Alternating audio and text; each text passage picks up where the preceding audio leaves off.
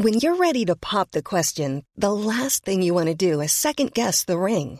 At Bluenile.com, you can design a one of a kind ring with the ease and convenience of shopping online. Choose your diamond and setting. When you find the one, you'll get it delivered right to your door. Go to Bluenile.com and use promo code LISTEN to get $50 off your purchase of $500 or more. That's code LISTEN at Bluenile.com for $50 off your purchase.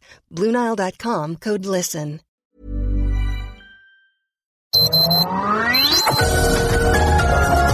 Heraldo Media Group presenta Sergio Sarmiento y Lupita Juárez. Información veraz y oportuna con un toque personal y humano. Por El Heraldo Radio, donde la H suena y ahora también se escucha.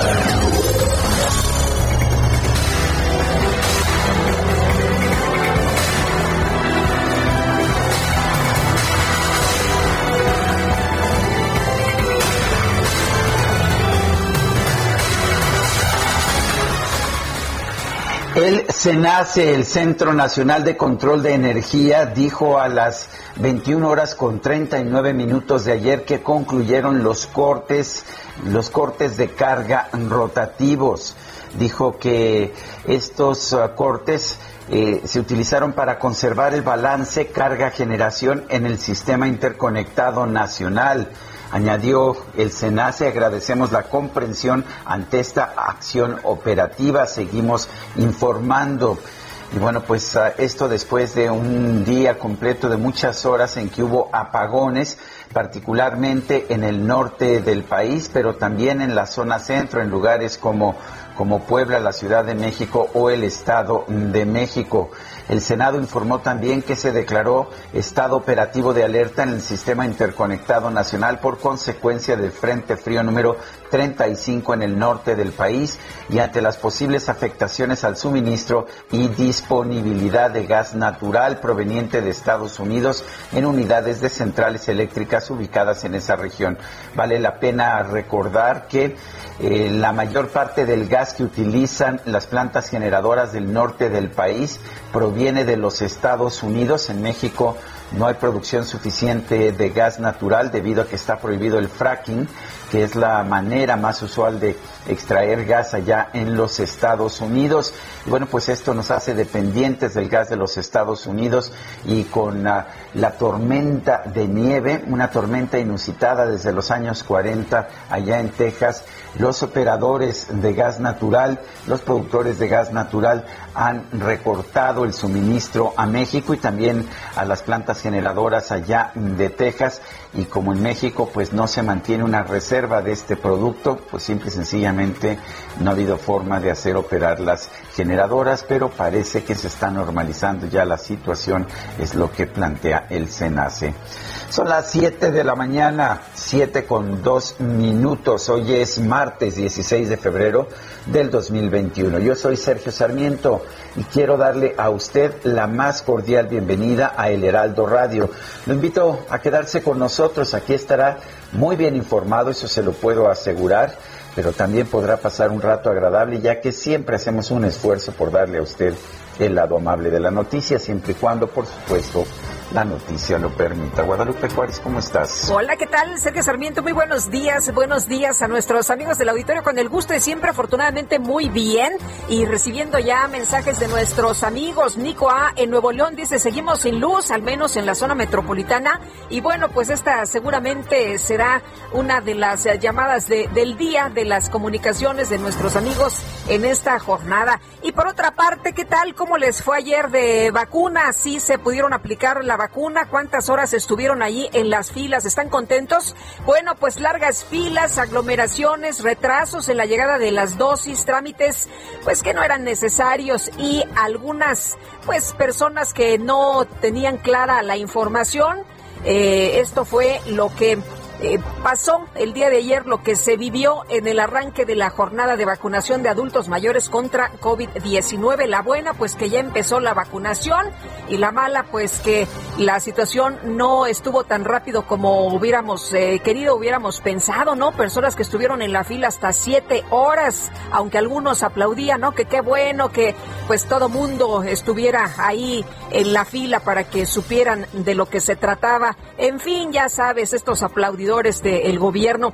Pero bueno, salvo en algunos lugares como Nuevo León, Tamaulipas y Coahuila, donde no se inició la vacunación debido a las condiciones climáticas, en 320 municipios sí empezó esta, este proceso de vacunación. La queja fue la lentitud. Ya el día de ayer escuchábamos al subsecretario Hugo López Gatel señalar que pues iban a, a revisar el protocolo para que esto eh, fuera mucho más rápido. Los adultos mayores llegaron mucho antes que las vacunas a los centros de vacunación de la Ciudad de México, en Coajimalpa y, Magdalena Contreras, además de Milpalta, en del Estado de México. Se pidió también eh, a los beneficiarios presentar copias de su credencial del INE y de su CURP. Se dijo que esto era para control, pero después hubo quien señaló que le habían sacado una fotografía a su credencial del INE, que no se sabía con qué propósito, pero bueno, eh, algunos, algunos eh, eh, el día de ayer, pues ya finalmente lo que agradecieron es que estuvieran vacunados y vamos a esperar que esto pues cambie un poquito, ¿no? El, proceso para que la gente no tenga que estar cuatro, cinco, seis, siete horas ahí esperando bajo este clima frío y bueno, pues ahí del mediodía el sol y el calorón. Y los productores de teatro de la Ciudad de México están desesperados. Ayer ocho productores muy importantes, entre ellos Alejandro Gou y Morris Gilbert, hicieron un llamado para que el gobierno de la Ciudad de México, encabezado por Claudia Sheinbaum, dé luz verde para abrir el telón. Son una industria en extinción, es lo que señalaron estos productores. Si no se reactiva pronto, el teatro no va a poder sobrevivir. Pidieron trabajar con aforos del 45% y no de 30% como se hacía previamente.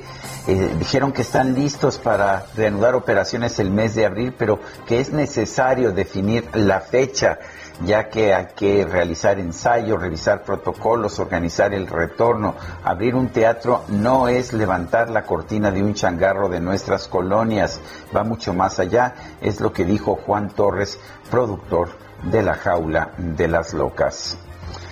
Son las 7 de la mañana con 6 minutos.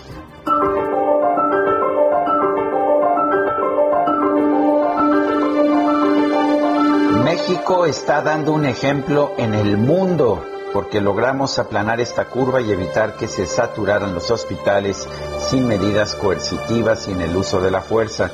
Es lo que dijo Andrés Manuel López Obrador el 9 de junio del 2020.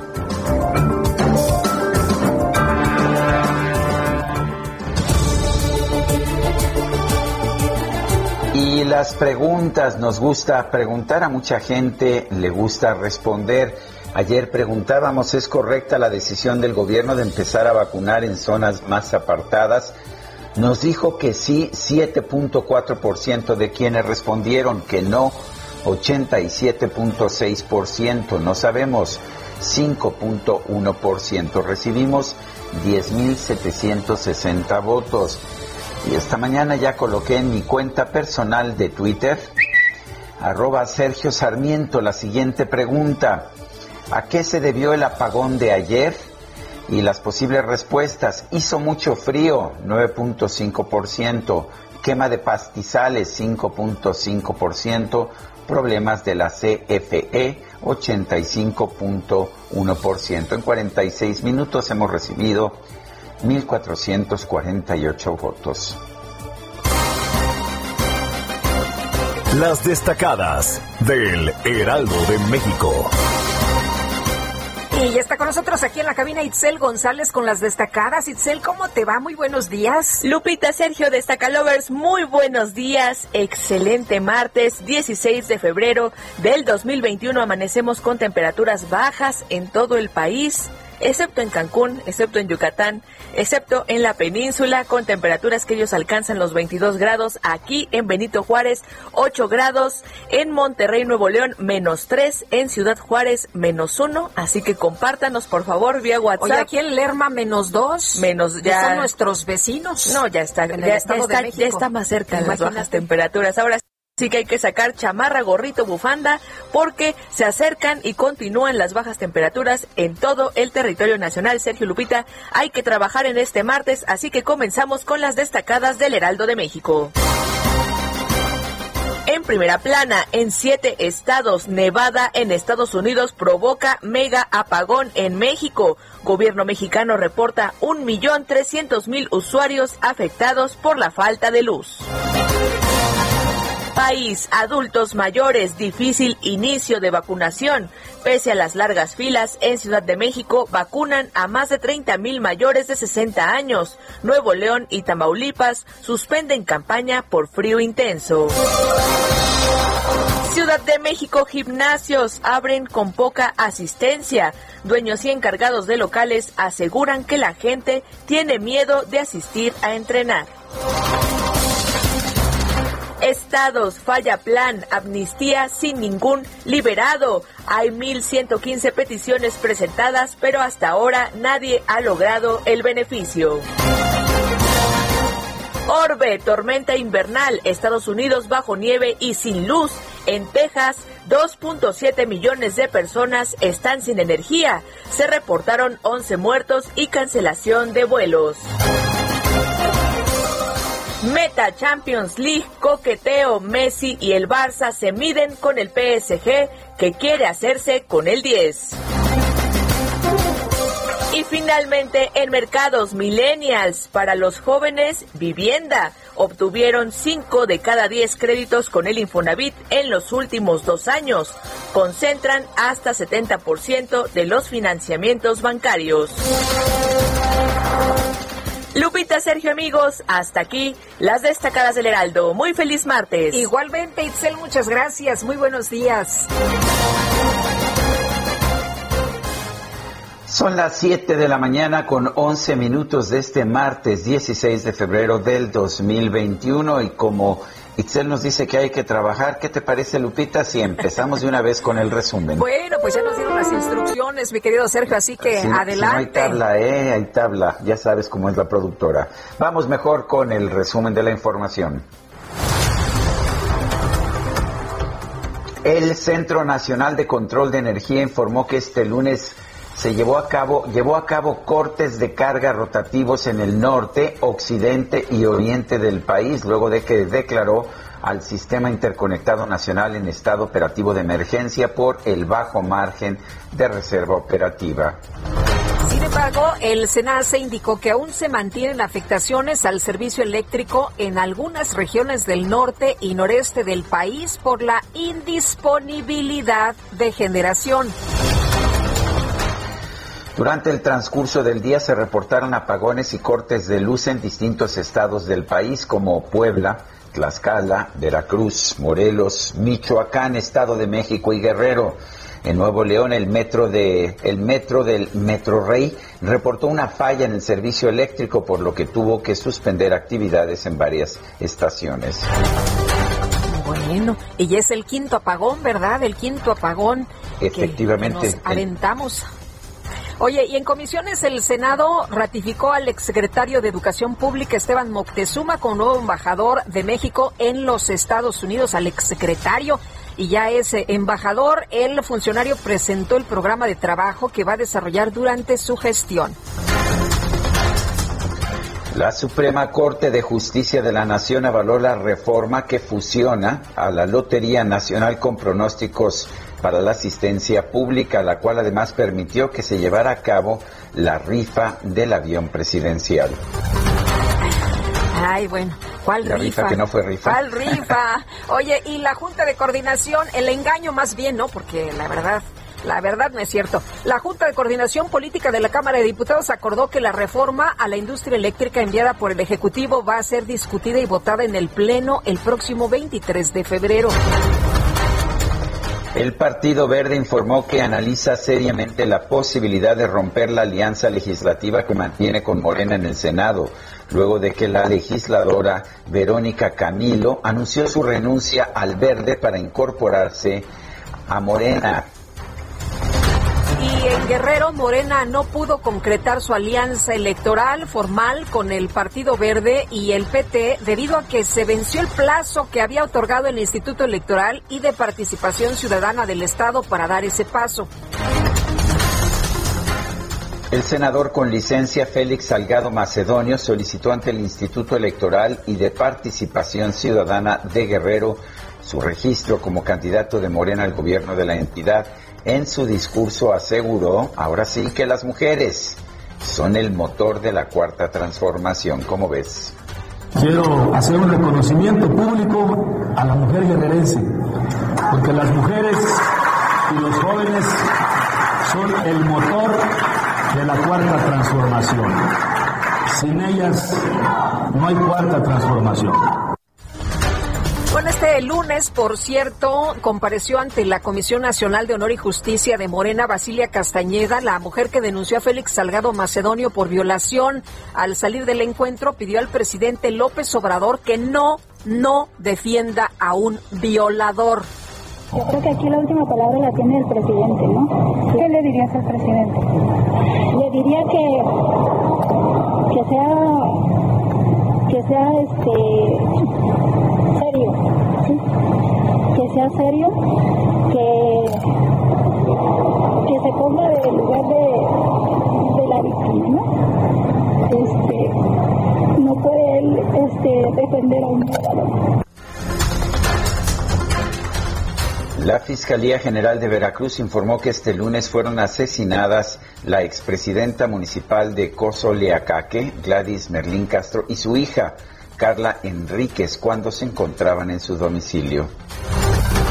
El gobernador de Veracruz, Cuitláhuac García, aseguró que este crimen no va a quedar impune y advirtió que no va a permitir que intenten afectar el proceso electoral en el estado, pues con este tipo de delitos. Dentro de estos grupos que creen que pueden alterar las cuestiones. Y hay un pueblo consciente que los tiene identificados. Y en el caso de Cosilacaque, los casicazos están muy claros, el pueblo lo sabe. Y si alguien pretende que haciendo estos homicidios va a desviar y esto pues se va a topar con pared porque primero pues no hay impunidad y segundo es un pueblo ya consciente. Un juez federal frenó cualquier posible orden de confiscación que sea girada en contra del empresario Alonso Ancira, expresidente de Altos Hornos de México, quien está a la espera de que Pemex firme el acuerdo reparatorio que ofreció por la presunta venta a sobreprecio de la planta de agronitrogenados. Mariel Helen Eques, esposa del exdirector de Pemex, Emilio Lozoya, solicitó el amparo y la protección de la justicia en contra de las órdenes de aprehensión libradas en su contra por lavado de dinero, asociación delictuosa y defraudación fiscal. Un tribunal colegiado otorgó un amparo al exdirector general de Ordenamiento Territorial y Atención a Zonas de Riesgo de la SEDATU, Armando Saldaña con el que ordena reponer una parte de su audiencia inicial en la que fue vinculado a proceso por desvío de recursos. La Unidad de Inteligencia Financiera confirmó el bloqueo de las cuentas bancarias de cuatro personas vinculadas con empresas que han sido denunciadas por fraudes relacionados con la supuesta venta de oxígeno medicinal y vacunas contra el COVID. La Secretaría de Salud Federal informó que en México ya suman 174.657 las muertes por COVID-19. Los casos confirmados son 1.995.892. El subsecretario de Prevención y Promoción de la Salud, Hugo López Gatel, reconoció que debido a múltiples factores, el proceso de vacunación contra el COVID-19 en adultos mayores no arrancó con el ritmo y la coordinación que se requería. Sí, efectivamente hay que reconocer autocríticamente que no fue mm, con la celeridad y con la fineza que se requería la apertura de la vacunación. Hubo múltiples factores que justamente para eso inmediatamente estamos analizando lo que ocurrió a detalle. Eh, llegué tarde a esta sesión porque estábamos allá arriba en la sesión que tenemos dos veces a la semana con el presidente y con todo el gabinete que está participando en COVID. Y esa fue una de las reflexiones. Vamos a ver de qué manera podemos hacer mucho mejor coordinada la llegada de las vacunas y la llegada del personal. Por otro lado, el doctor López Gatel señaló que debido a las condiciones climáticas podría retrasarse la llegada del nuevo lote de vacunas contra el coronavirus de la farmacéutica Pfizer. El gobierno de la Ciudad de México informó que este lunes se aplicaron 30.332 vacunas contra el coronavirus en adultos mayores de la capital. La jefa de gobierno, Claudia Sheinbaum, reconoció que hubo algunas demoras, algunos retrasos en la distribución de las dosis. Hubo algún retraso, ya lo comenté, en la llegada del biológico, en la, llegada de la vacuna y entonces se empezaron más tarde, aun cuando la gente estaba formada desde las 8 de la mañana, pues eh, esperar hasta las 11 que llegó la vacuna, pues obviamente eh, tuvo un retraso importante en, algunos de los centros eh, de las unidades de vacunación. Llegué también en algunos lugares no había sillas, por ejemplo, para que las personas se sentaran. De inmediato pues dimos la instrucción para que en todos los lugares en la fila que estaba afuera, había sillas adentro, pero no en la parte de afuera, para que de inmediato pues se tomaran todas las medidas para que hubiera sillas en todos los lugares, que la gente no tuviera que esperar parada. Eh, y quizá requerían un poco más de información, de que les iba a alcanzar para todos, que no había problema y quizá mayor velocidad en el registro. El ex candidato presidencial Ricardo Anaya aseguró que el ritmo de vacunación contra el COVID-19 en México es muy lento debido a que se cuenta con pocas dosis a pesar de que el gobierno armó una gran fiesta por la llegada de la vacuna. El presidente de Chile, Sebastián Piñera, informó que su país lidera el proceso de vacunación contra el COVID-19 en Latinoamérica. ¿Se acuerdan cuando México era el líder? Bueno, pues ahora, ahora Chile presume de este lugar. En los últimos nueve días hábiles, escuche usted, se aplicaron más de dos millones de dosis y con el aporte de todos pusimos en marcha un proceso masivo de vacunación que ha sido muy exitoso. Hoy hemos logrado vacunar a más de 2 millones de compatriotas, lo cual nos pone en una situación de privilegio y liderazgo, no solo en América Latina, en el mundo entero. Pero no vamos a bajar los brazos. Tenemos que seguir adelante. Nuestra meta es vacunar a toda la población de riesgo, es decir, cerca de 5 millones de personas antes del mes de marzo, y a toda la población objetivo, es decir, cerca de 15 millones de compatriotas antes del mes de julio. La pena señalar que según las cifras internacionales, Chile ha vacunado ya por lo menos con una dosis al 9% de su población. Israel está en primer lugar del mundo con 74%. México está muy, muy, muy atrás con 0.56%. Mientras tanto, el gobierno del Reino Unido informó que ya vacunó contra el COVID-19 a más de 15 millones de personas de los cuatro grupos de alta vulnerabilidad por lo que comenzó a aplicar las dosis en personas mayores de 65 años. Y la Organización Mundial de la Salud otorgó su aprobación al uso de emergencia de la vacuna contra el COVID-19 de la farmacéutica AstraZeneca a fin de ayudar a los países que no tienen los medios para determinar por sí mismos su eficacia y seguridad. Y por otro lado, la OMS informó que este lunes comenzó una campaña de vacunación contra la fiebre hemorrágica del ébola en la República Democrática del Congo tras la detección de cuatro casos nuevos. La presidenta de la Cámara de Representantes de los Estados Unidos, Nancy Pelosi, anunció la conformación de una comisión independiente para que examine los actos violentos registrados en el Capitolio, así como sus causas.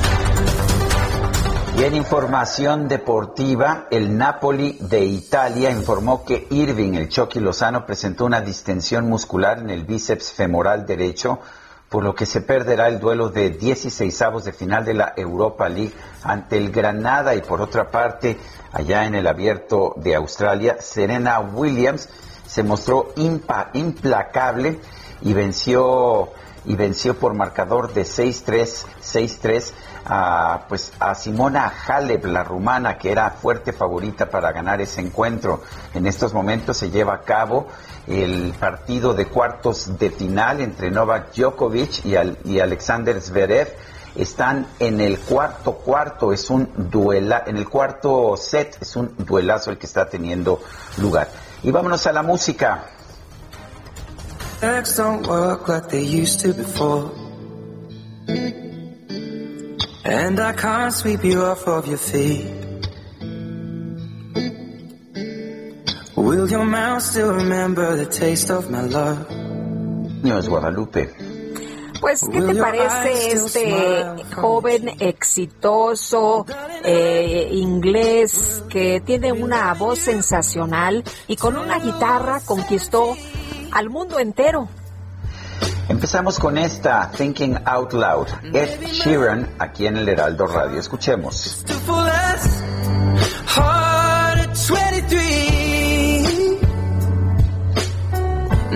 Lo escuchamos mientras nos vamos al corte. ¿Te parece, Lupita? Me parece muy bien. Maybe just a touch of a hand. Well, me, I fall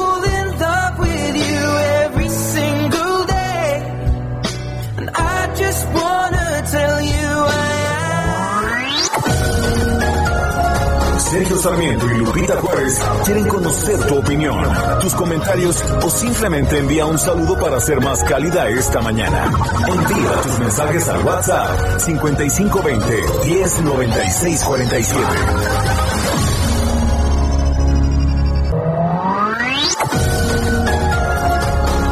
Continuamos con Sergio Sarmiento y Lupita Juárez por El Heraldo Radio.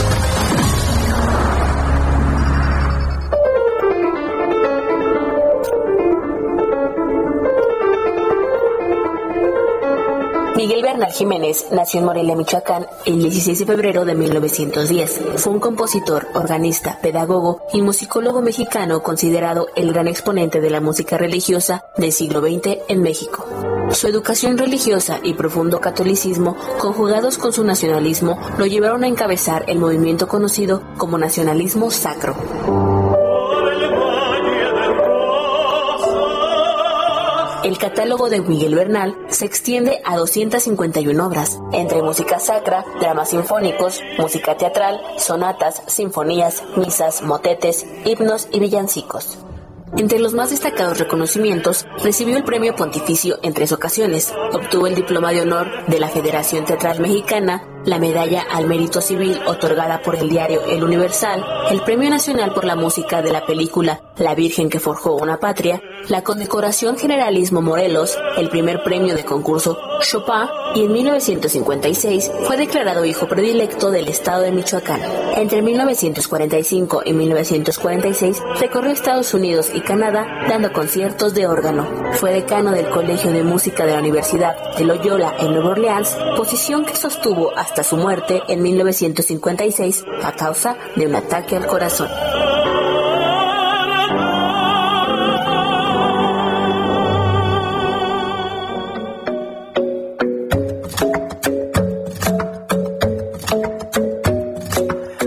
Isn't the best place to find the lovers, so the bar is where I go.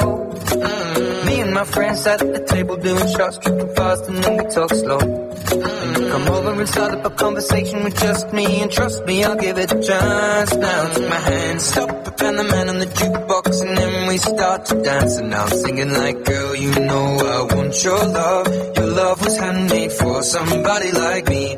Come on now, follow my lead. I may be crazy, don't Say, boy, let's not talk too much Grab on my waist and put that body on me Come on now, follow my lead Come, on now, follow my lead mm-hmm.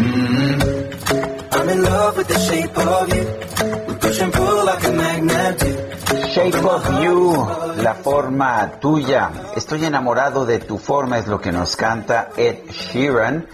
Quien va a cumplir mañana, mañana 17 de febrero, 30 años. ¿Cómo lo ves, Guadalupe? No, hombre, pues bien chavito y bien talentoso. Estamos aquí, pues muy sorprendidos, Kike y yo, porque las chavas hicieron una mega coreografía con todo y apagado de luz, que no vieras, nos pegó un susto. Sí. Pues está bien, están de moda los apagones, Están de moda, mi querido Sergio, así que dijimos, ¿qué pasó? ¿Qué pasó? Pero ánimo si hay, ¿eh? Ánimo si hay.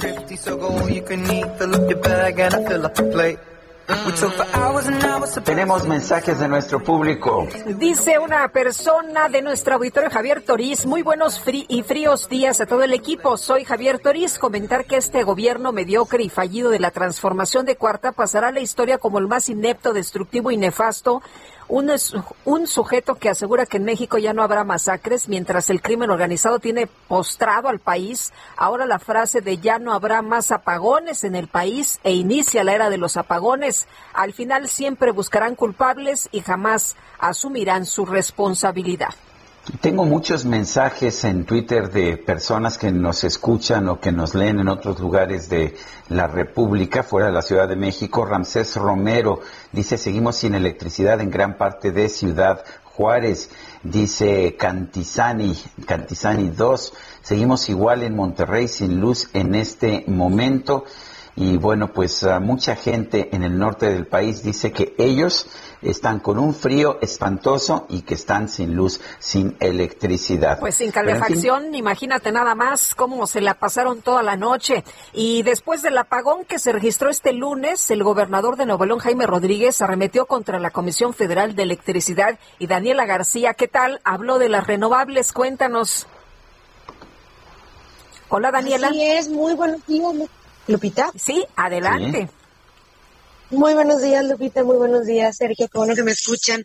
Pues así es. Después del apagón que se registró en gran parte de la zona metropolitana el día de ayer, el gobernador Jaime Rodríguez Calderón pues hizo una crítica pública a la Comisión Federal de Electricidad y al gobierno federal también por los planteamientos que realizaron eh, pues con la reforma energética o esta reforma a, a la ley eléctrica. Fue a través de su cuenta de Twitter donde el mandatario estatal eh, sostuvo que con este tipo de experiencias es momento de que se apueste por energías renovables y dejar a un lado los recursos finitos por, lo, eh, por los que está apostando hoy la CFE, si me permiten.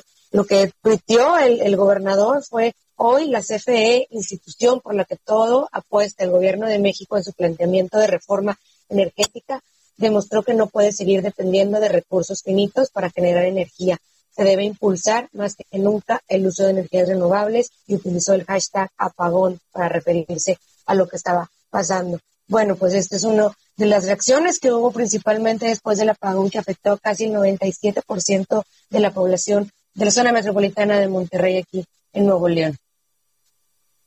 Buenos días. Gracias, Daniela.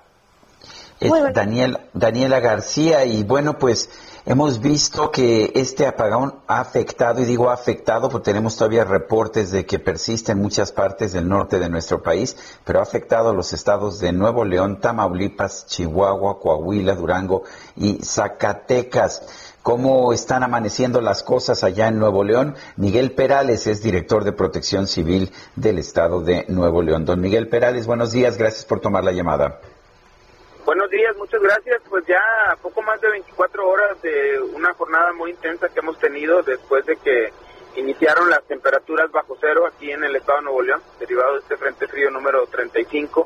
Y pues además de todas las complicaciones que vienen con estas eh, condiciones meteorológicas, pues este apagón obviamente vino a, a todavía complicar un poco más las acciones que realiza Protección Civil y las instituciones en el estado de Nuevo León. Nosotros, bueno, a raíz de esto iniciamos a poder realizar actividades que pudieran ayudar a la población, primero para verificar personas que pudieran necesitar actividades esenciales, como por ejemplo aparatos eléctricos de enfermos en casa, eh, instalaciones estratégicas como eh, hospitales que pudieran estar operando sin ningún problema. Eh, hubo problemáticas ahí en la operación de la línea 1 del metro en Monterrey, derivado de lo mismo y que bueno, paulatinamente se fue restableciendo y algunos lugares se restablece y luego hay un corte nuevamente y otros ya restablecidos por completo, pero todavía, todavía hay algunos sectores de la zona metropolitana de Monterrey que tienen esta problemática, que no hay energía eléctrica. Afortunadamente no ha provocado algún problema mayor, eh, algún problema grave. Hemos estado muy pendientes de la población, teniendo contacto cercano y poder saber la situación que va prevaleciendo para poder atender y ayudar a quien lo necesita. Eh, Miguel, ¿tuvieron que llevar a algunas eh, personas a, sitios donde se resguarden del frío por precisamente que no tienen calefacción? Hubo algunas atenciones de, personas que accedieron a ir a algún refugio temporal, pero eran más personas que estaban en otra situación, en situación de calle, familiares de pacientes que estaban eh, en algún hospital, eh, personas en situación vulnerable, eh, específicamente no de alguna domicilio que las condiciones de riesgo fueran tales como para tenerlo que sacar de ahí y llevarlo a un refugio. No, se, no ha sido necesario. Hasta ahorita las atenciones que hemos dado son de personas en situación vulnerable o situación de calle en la vía pública. Se han atendido, atendido a más de 850 personas en esta condición y se han resguardado en algunos refugios temporales. En Nuevo León tenemos más de 180 refugios que pueden albergar hasta 30 mil personas si es necesario. Ellos son administrados por los DIF municipales y el DIF del Estado. Afortunadamente no ha sido necesario eh, implementarlos o habilitarlos, pero están listos. Ellos están previstos con tiempo para poder eh, pues atender este tipo de situaciones que pudiera haber en algún momento aquí en el Estado León. ¿Han fallecido personas por esta, por esta intensa tormenta invernal? Sí, desafortunadamente han fallecido cuatro personas, tres de ellas eh, en situación de calle, es decir, que fallecieron en la vía pública por pernoctar en algún punto por ahí escondidos en la vía pública y, lamentablemente fallecieron. Eh, todo aparenta ser signos de hipotermia, tres personas y una más, la cuarta, falleció en el interior de un domicilio eh, junto con esta persona que falleció se atendió a otra que fue trasladada a un hospital con síntomas de intoxicación por eh, aparentemente la utilización de un calentador de gas en una habitación. Eh, Miguel, ¿cómo ha sido la noche para, para ustedes ahí en Protección Civil? Eh, ¿Han recibido mucha información de gente pidiéndoles información de cuándo regresa la luz, de, de que están padeciendo mucho frío? Sí, definitivamente sí, ha habido muchos reportes desde ayer en la mañana, el día de ayer en la mañana que empezaron eh, pues los reportes de esta problemática de la falla en el suministro eléctrico, eh, los reportes fueron obviamente generalizados y sigue habiendo reportes. Lo que hacemos es obviamente pues darle tranquilidad a la gente, decirle que si necesita algo en particular, nosotros vamos inmediatamente a poderlo atender para que no haya ninguna persona en riesgo. Eh, repito, eh, lo que ha pasado aquí en Nuevo León es eh, que ha sido como de manera intermitente, es decir, sí. ha regresado en algún punto, pero luego se corta el, suministro. Y bueno, eso entendemos que les ha ayudado un poco, ha, minorado un poco porque al menos tienen un tiempo con energía, pueden hacer algunas actividades y, luego, bueno, ya nuevamente viene la falla. Escuchaba yo versiones de que allá en Texas, por lo menos, eh, se decía que esta había sido pues la oleada fría más importante desde por lo menos los años 40. ¿Cuál es la situación en Nuevo León? Sí, nosotros tenemos un registro por ahí del 2011 que, que tuvimos temperaturas parecidas, pero no con la problemática de hoy. Y por ejemplo, en el 2017 tuvimos una nevada, si recuerdan que paralizó la carretera 57, la que viene de San Luis hacia Nuevo León y llega a Coahuila, a Saltillo, que hubo una eh, gran cantidad de miles de vehículos varados en la carretera este, eh, y que tuvieron tuvimos que asistirlos ahí para, para poderles llevar alimentación y trasladar a algunos enfermos de ambulancias que se quedaron atrapadas ahí. Hoy no tuvimos esa circunstancia afortunadamente, pero sí es algo inusual para el estado. Las temperaturas que tenemos hoy son gélidas. Este frente frío es un frente frío ártico, algo completamente fuera de lo que normalmente llega al estado y que obviamente pues genera una problemática mayor. Yo lo que te puedo comentar es que afortunadamente a pesar de ello, que sí lo consideramos nosotros como algo eh, fuera de fuera de serie, fuera de lo normal, eh, que hace muchos años que no veíamos esto, creemos que eh, el saldo que se va teniendo no es tan desfavorable y que, bueno, vamos a seguir muy pendientes porque todavía falta el día de hoy que transcurra la, la, actividad y, y, el tiempo del día de hoy y, bueno, estaremos pendientes de cualquier situación que pueda surgir. Yo quiero agradecerle, Miguel Perales, director de Protección Civil de Nuevo León, esta conversación.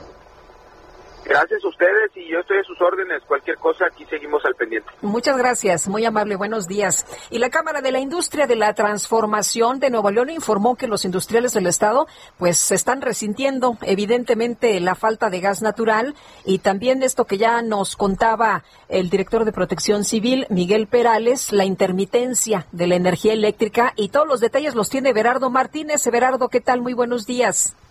Buenos días, Lupita, Sergio. Así es, eh, Lupita, la cámara que encabeza Adrián Sada Cueva. Esta cámara, hay que decirlo, es importante porque representa a la industria de Nuevo León. Y la industria de Nuevo León, pues nada más y nada menos que es el 7.5% del Producto Interno Bruto. Es decir, las empresas industriales del país fueron instaladas en Nuevo León, muchas de ellas son importantes y pues ellas están diciendo que prácticamente están eh, viviendo pues una tormenta perfecta ahorita con todo lo que estaba sucediendo ya con la situación del COVID, pues eh, ellos dicen que se encuentran en una situación muy crítica, así lo señalan una circular para, para sus clientes, pues dice que tendrán altísimos impactos en la industria al conjugar la falta de suministro de gas natural, así como de la intermitencia de la energía eléctrica para procesos industriales. La cúpula informó que sigue de cerca el comportamiento de la energía eléctrica en la zona del norte del país eh, a través de su Comisión de Energía, particularmente Monterrey y su zona metropolitana. Ante las complicaciones, Lupita Sergio, de la movilidad, eh, están priorizando la seguridad de sus trabajadores. Ellos aseguran que algunas empresas han tomado la decisión de flexibilizar la llegada de sus colaboradores y la operación de sus eh, labores para el día de hoy y todavía falta eh, saber pues cuál será el impacto este martes y los días que restan de estos efectos de la helada en Estados Unidos. También eh, dicen que el restablecimiento del servicio eléctrico hacia hogares irá recuperándose de forma paulatina, pues todavía hay afectaciones al momento. El gremio neolonés dice, sin embargo, que es altamente probable que para el sector industrial del noreste del país la situación en los centros productivos pudiera ser todavía más inestable. Entonces hay que ver todavía los efectos, todavía es temprano para decir cuál será el impacto económico. Definitivamente tendrá repercusiones esto en la actividad del país eh, para el mes de febrero, que se sumará a lo que ya estábamos observando. Sergio Lupita, estos son eh, la, ahorita el, llamado de, de, de, pues, de emergencia que está pasando el sector industrial, la economía en general del norte del país y en específico lo importante que son las empresas en Nuevo León. Pues sí, entendemos perfectamente, Berardo. Muchas gracias. Buenos días. Gracias a ustedes, buenos días. Hasta luego, pues éramos muchos y llegó este apagón y esta tormenta. Bueno, según el Centro Nacional de Control de Energía, el CENACE, eh, tanto el frente frío como la falta de gas fueron eh, las razones de este apagón. Ramsés Pech es analista del sector energético, lo tenemos en la línea telefónica. Ramsés Pech, buenos días. Buenos días, Sergio. Buenos días, Lupita. Hola, ¿qué tal? Buenos días. Ramsés, ¿cómo ves este apagón? Bueno, no fue solamente en México, también, también afectó allá a los Estados Unidos. ¿Había algo que se pudiera hacer? No, porque te comento para que todos tengamos un en contexto. Mira, eh, de acuerdo a las fichas técnicas del gas natural de Pemex, dice que a temperaturas se debe transportar el gas natural a temperaturas mayores de 8 grados centígrados. Todo lo porque esté por debajo de esto tiene que ser bajo ciertas condiciones. Como vimos temperaturas que estuvieron por debajo de los 0 grados centígrados, se tuvo que parar el transporte en consecuencia de lo que pudimos ver sobre el suministro del gas tanto en Estados Unidos como en México. Y creo que ahorita lo importante, Sergio Lupita, no es la generación de la electricidad o los apagones, es que en México hoy en día no solo dependemos de la importación de la gasolina o del diésel, sino ahora nos tenemos una codependencia con el gas natural porque es la materia prima para generar electricidad. Y hoy lo que tenemos es el dilema, que es primero el gas natural o la electricidad. Eh, Ramsés, ¿el, ¿el, apagón es culpa de alguien eh, o, como tú mencionabas, eh, pues es, es falta de planeación? ¿Deberíamos tener abasto de gas en algún lado, en algún momento para evitar esta situación como la que estamos viendo? Sí, y creo que es una falta de planeación porque el Senagas en el año 2015 había sacado una licitación para tener centros de almacenamiento en cuatro formaciones en nuestro país. En, hoy en día México no tiene dónde almacenar gas más que lo que puede ponerse en los ductos en un cierto momento y, en un cierto tiempo. Y hoy lo que nos hace falta es infraestructura, no solo de ductos, sino también de almacenamiento. Estados Unidos tiene una gran cantidad de lugares donde almacena el gas porque ellos se han dado cuenta que el futuro de la industria de la generación de, electricidad va a depender mucho de esta materia prima, a consecuencia que la demanda del crudo no va a aumentar en el 2030, sino lo que va a aumentar es la es la parte del gas natural. Y lo que hay que dejar claro, eh, Lupita Sergio, es que el mercado de gas natural es un mercado regional. ¿Qué quiere decir esto? Que cuando queremos transportar un gas seco como el que se utiliza para las plantas de generar electricidad, depende mucho de las interconexiones que hagan entre países, como por ejemplo Canadá con Estados Unidos y Estados Unidos con México, en donde nosotros tenemos 24 conexiones para poder importar gas. Ahora, eh, el hecho es que estamos importando el gas de los Estados Unidos y en particular de Texas, pero en realidad podríamos estar produciendo este gas si aceptáramos el uso del fracking, ¿no? Sí, y, lo, no, lo irónico, sino la realidad es que ese gas que nosotros estamos importando, el, el 99%, por decir, no decir el 100, proviene de las formaciones no convencionales donde se realiza el fracking o la fractura hidráulica. Y una de las zonas que en México hemos desaprovechado y que, y que a partir del año 2009 dejamos de invertir es en la cuenca de Burgos, y hoy en día tenemos una cuenca Tampico-Misantla, donde también podemos tener un tipo de, de este tipo de gas que podríamos utilizar. En la cuenca de Burgos tenemos lo que llamamos el gas no asociado, y eh, fíjate que en el año 2009, y entre el 2009 y el 2010, producía más de 1.600 millones de pies cúbicos, y hoy está produciendo menos de 500 millones, entre 500 y 600 millones de pies cúbicos. Ahorita lo importante yo creo que sería es invertir para poder tener un propio gas de nosotros, para no tener esos problemas ante los cambios climáticos que ya tenemos. Dos, centros de almacenamiento. Y tres, que la Secretaría de Hacienda de Crédito Público pudiera eh, tomar la, iniciativa de ley que metieron en diciembre en el Senado bajo la reducción del derecho de utilidad compartida y sobre los nuevos cargos que se puede tener sobre el gas no asociado y eso podría ayudar a nosotros a ser ya no tanto dependientes de la exportación de gas natural. Eh, Ramses, veía el día de ayer en, en Twitter algunos comentarios de que está mal depender de Estados Unidos, que hay que pasar la ley urgente que propone el presidente en materia de energía. ¿Cómo ves esto? ¿Es distinto?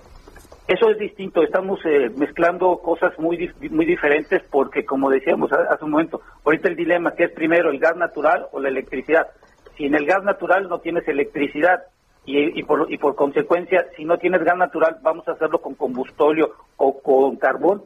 Y les doy este dato, Lupita, fíjate, el, el, gas natural produce más o menos 360, punto, 300 eh, kilo, 360 kilogramos por cada megawatt producido. El combustóleo, 755 kilogramos por cada megawatt. Y el carbón, casi eh, 1.170 kilogramos por cada megawatt producido. Quiere decir que el gas natural, si pusiéramos a, quemarlo de acuerdo a la demanda, que es del 60% que se utiliza con gas natural, estaríamos produciendo 10 millones de toneladas de dióxido de carbono. Con el combustóleo, 22 millones de toneladas y con el carbón, 34 millones de, toneladas. Ahí está la pregunta. ¿Qué, ¿Qué, es mejor utilizar? ¿Combustóleo, carbón o gas natural? Y lo más, lo más fácil y lo más sano para el medio ambiente, aunque estamos emitiendo contaminación, sería el gas natural, pero dependemos mucho de lo que en nuestro vecino de Estados Unidos nos pueda enviar, a razón de que, primero van a priorizar. La materia prima es lo que tú dices, hay que defender, ¿no? Sí, es la materia prima la que defender. Ahora, el problema para, para el gobierno, para su ideología, es que las plantas, la mayor, la mayor parte de las plantas de gas de ciclo combinado son privadas, ¿no? Sí, eso es lo que lo que está mencionando, eh, de acuerdo a los datos que dio que, dio ayer la Comisión Federal de dice que el 40% lo genera la CFE con gas natural y el 20% de privados. Pero creo que también hay que entender una cosa y eso es muy fundamental a ver. Una planta de generación de electricidad no es como cuando uno se le va el agua en la casa uno del tinaco y inmediatamente prendes la bomba y sube el agua y ya tienes el agua en tu tinaco. No, una planta de, generar electricidad depende en cuánto tiempo va a poder iniciarse, si tienes la materia prima suficiente, cuánto tiempo de materia prima vas a tener para los días que vas a necesitar. Y, imagínate la contingencia que tuvimos ahorita. No hay gas natural, no hay posiblemente el diésel o el, combustible, sí ha de haber, pero hay que transportarlo y tarda cierto tiempo, de periodo de tiempo. Entonces, hoy en día yo creo que hay una mala planeación en el sentido de la prioridad de cómo se debe de generar la electricidad y con qué tipo de materia prima. Ramsés, ¿qué tendríamos que estar haciendo en estos momentos, eh, ya que nos pasó esta contingencia, ya que la estamos viviendo y que nos dices, a ver, el tema es el gas natural, ¿qué deberíamos estar haciendo? ¿Dónde deberíamos estar invirtiendo? ¿Dónde deberíamos estar poniendo, pues, eh, la atención? Primero, la Secretaría de Energía debería de ver posibilidades de hacer farm out o abrir nuevas rondas para poder explotar el gas. Segundo, la Secretaría de Hacienda y Crédito Público tendría que ver la iniciativa que se metieron en el Senado para que Pemex pueda tener una mayor inversión en gas natural.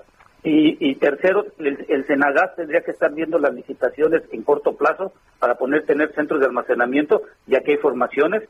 Y número cuatro, y la última que tendríamos que ver es la Comisión Federal de Electricidad junto con los privados ponerse de acuerdo para el mercado en función de que si no lo hacemos podemos tener un colapso dentro de cinco años en cuanto a la forma de generar electricidad, transmitirla y distribuirla, y el, problema va a ser para cada uno de los usuarios, no solo domésticos, sino también en la parte industrial, como lo estaban comentando anteriormente en Nuevo León, que parte de la industria depende de la electricidad y del gas natural. Ramsés Pech, analista del sector energético, gracias por esta conversación. Gracias, que tengan buen día y cuídense todos. igualmente, muchas gracias.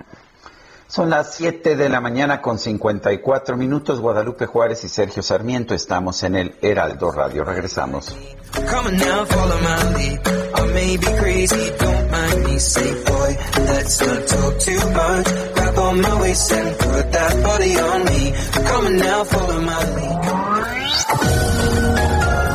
Sergio Sarmiento y Lupita Juárez quieren conocer tu opinión, tus comentarios o simplemente envía un saludo para ser más cálida esta mañana. Envía tus mensajes al WhatsApp 5520 109647.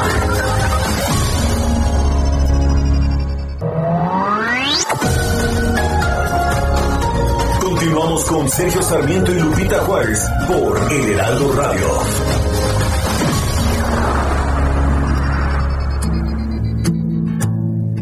It gets hard. You know it can get hard sometimes.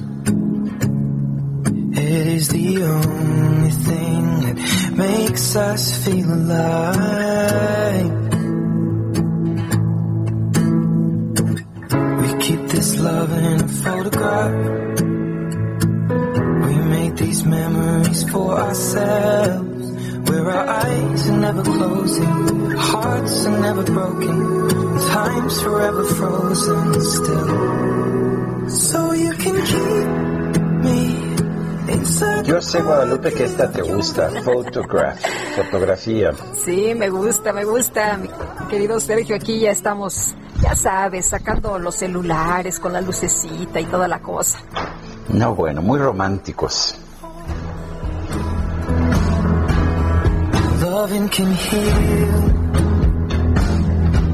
¿A poco no? Pues ¿por qué no? ¿Por qué no, si somos románticos? Eh, pues, ¿Por, qué, ¿Por qué negarlo? El amor puede sanar, así que pues vamos a aplicar, aplicar esa sanación.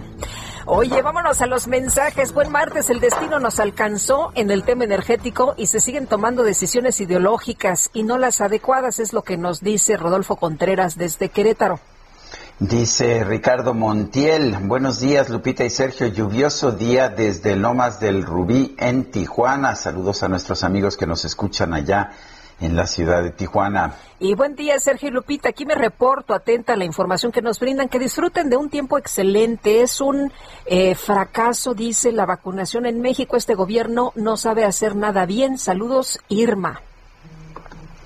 Son las 8 de la mañana con dos minutos, vámonos al clima. El pronóstico del tiempo. Sergio Sarmiento y Lupita Juárez. Patricia López, meteoróloga del Servicio Meteorológico Nacional de la Conagua. ¿Cómo estás? Buenos días. Hola, ¿qué tal? Muy buenos días, muy bien, gracias. Pues les comento, Sergio Lupita, los saludo a ustedes y a todos los que nos escuchan. Y este día el Frente Frío número 35 al oriente de la península de Yucatán ocasionará chubascos y lluvias puntuales fuertes en dicha región. Además, la masa de aire frío que lo impulsa mantendrá ambiente frío a muy frío durante la mañana sobre el norte, noreste, centro y oriente de la República Mexicana, así como evento de norte en el Istmo Golfo de Tehuantepec el cual disminuirá en el transcurso de esta tarde. Importante mencionar que la aproximación del Frente Frío número 36 al noroeste de México, en interacción con la corriente en chorro polar, darán origen a la décima tormenta invernal de la temporada, por lo que se pronostican lluvias, ambiente frío a muy gélido y rachas de viento intensas en el noroeste, norte y noreste del territorio nacional, así como la posibilidad de caída de agua, nieve o nieve en zonas de Sonora, Chihuahua y Coahuila. Finalmente les comento que se están pronosticando vientos fuertes sobre entidades del occidente y centro del país, estos favorecidos por la corriente en chorro subtropical.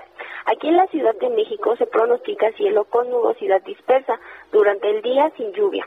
Eh, se espera una temperatura máxima de 24 a 26 grados centígrados y una temperatura mínima para el día de mañana al amanecer de 5 a 7 grados centígrados. También es importante mencionar las rachas de viento fuerte en el Valle de México durante el transcurso del día. Sergio Lupita, este es el reporte meteorológico. Regreso con ustedes. Gracias. Patricia López, muchas gracias. Hasta luego. Hasta luego, buenos días y vámonos ahora con Mónica Reyes.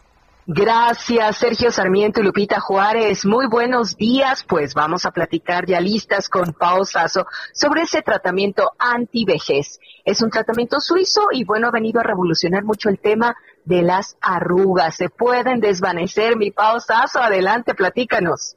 Ay, mi Moni, uno siempre quiere tener una piel hermosa, sin arruguitas, de quinceañera. Y dice, ¿cómo le hago? La verdad no me gustan las operaciones, que estoy de acuerdo, ni las inyecciones, porque todo lo invasivo es cosa del pasado. Les quiero platicar que llegó el tratamiento antiarrugas a México, que es una maravilla, que nos va a ayudar a eliminar las arrugas desde la primera aplicación, Moni. Usted se lo va a poner y va a sentir un cambio ganadorcísimo en esas arruguitas que quiere decirle bye, bye.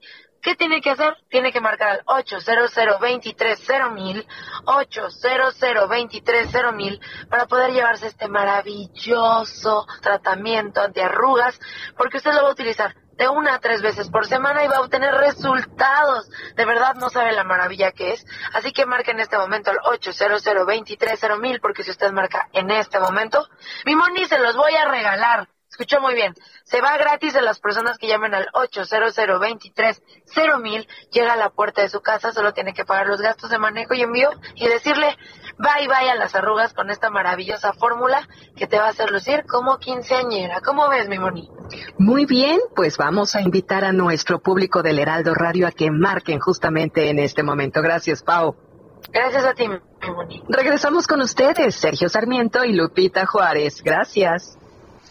Gracias, Mónica. Y ayer en su conferencia de prensa vespertina, el subsecretario de Promoción eh, de Promoción, de Prevención y Promoción de la Salud, Hugo López Gatel, reconoció que hubo fallas en el primer día de vacunación nacional contra el COVID. Gerardo Suárez, adelante. Hola, Gerardo. Gerardo, ¿nos escuchas? Algo pasó ahí con la comunicación, pero por lo pronto te comento, Sergio, que tenemos ya reportes de algunos de nuestros amigos en la zona de Coajimalpa que dicen que ya están formados el día de hoy para recibir la vacuna. Vamos a ver si la situación es diferente a lo que se experimentó el día de ayer. Ojalá que sí, ojalá que sea mucho más rápido. Y bueno, pues ya sabes, han llegado algunas de las vacunas. Llama la atención que se ve que están resguardadas por la Sedena. Eh, pero bueno, pues así, así es la, la situación ahora y, y pues eh, adelante, Sergio. Sí, y, y, bueno, y esta mañana más temprano una persona del público nos decía lo siguiente, creo que vale la pena señalarlo. Buenos días, pueden levantar la voz por los médicos que aún no nos vacunan y estamos atendiendo COVID y están vacunando a los viejitos cuando ellos pueden estar en casa resguardados. Estoy muy molesta, no nos dice su nombre esta persona, pero creo que era importante escuchar este punto de vista.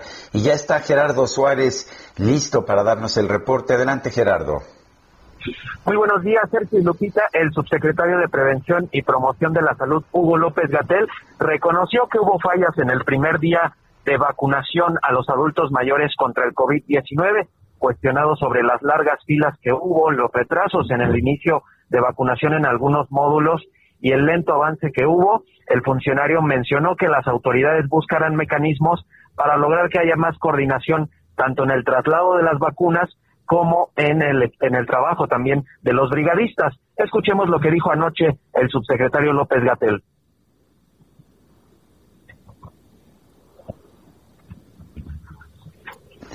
Tenemos por ahí un, un problemita, pero si quieres continuar, Gerardo, con tu información, adelante. Claro que sí, Lupita. Eh, como les decía, el subsecretario López Gatel reconoció que hubo algunas fallas en este primer día de vacunación contra el COVID-19 y planteó que las autoridades están analizando algunas mejoras en este operativo para que los adultos mayores no tengan que estar esperando hasta cinco o más horas en, este, en esta fila que se hizo, así que se prepara eh, emitir citas con un horario específico y generar filas por prioridad, eh, ya sea para las personas que tienen más de 80 años, para las personas de 70 a 79 y las de 60 a 69. Y bueno, esta mañana el subsecretario López Gatel dio a conocer el corte ya más, más eh, reciente sobre la vacunación que se realizó ayer. Fueron eh, más de 87 mil vacunas las que se aplicaron este lunes a los adultos mayores. Vamos a escuchar lo que comentó el subsecretario. Ayer logramos eh, poner 87.472 vacunas. Estas son las vacunas de AstraZeneca.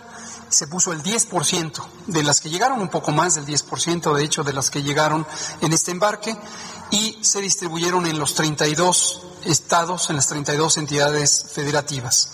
Recordar que aquí, como lo explicamos, es ya la fase 2. Empezamos con personas mayores, con personas mayores de 60 años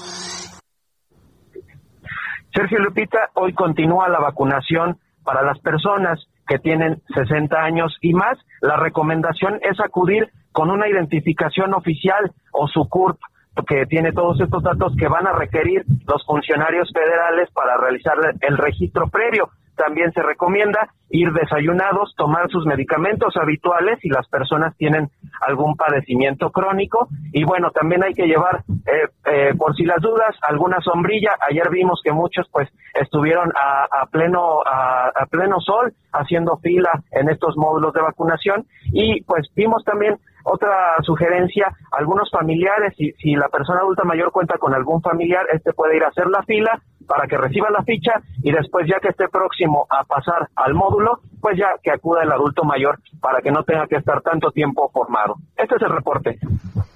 Gerardo Suárez, muchas gracias. Buenos días. Buenos días. Yo, yo conozco... Sí. Adelante, Conozco, Sergio, personas que así le hicieron, ¿eh? Por ejemplo, los hijos fueron, se formaron porque, pues, los papás cuatro, cinco, seis horas ahí formados. La verdad es que ayer estaba haciendo mucho frío y después hizo mucho sol. Entonces, lo que hacían era llamar eh, diez minutos, eh, ya casi cuando estaban para entrar y ya llegaba el adulto mayor y ya se formaba.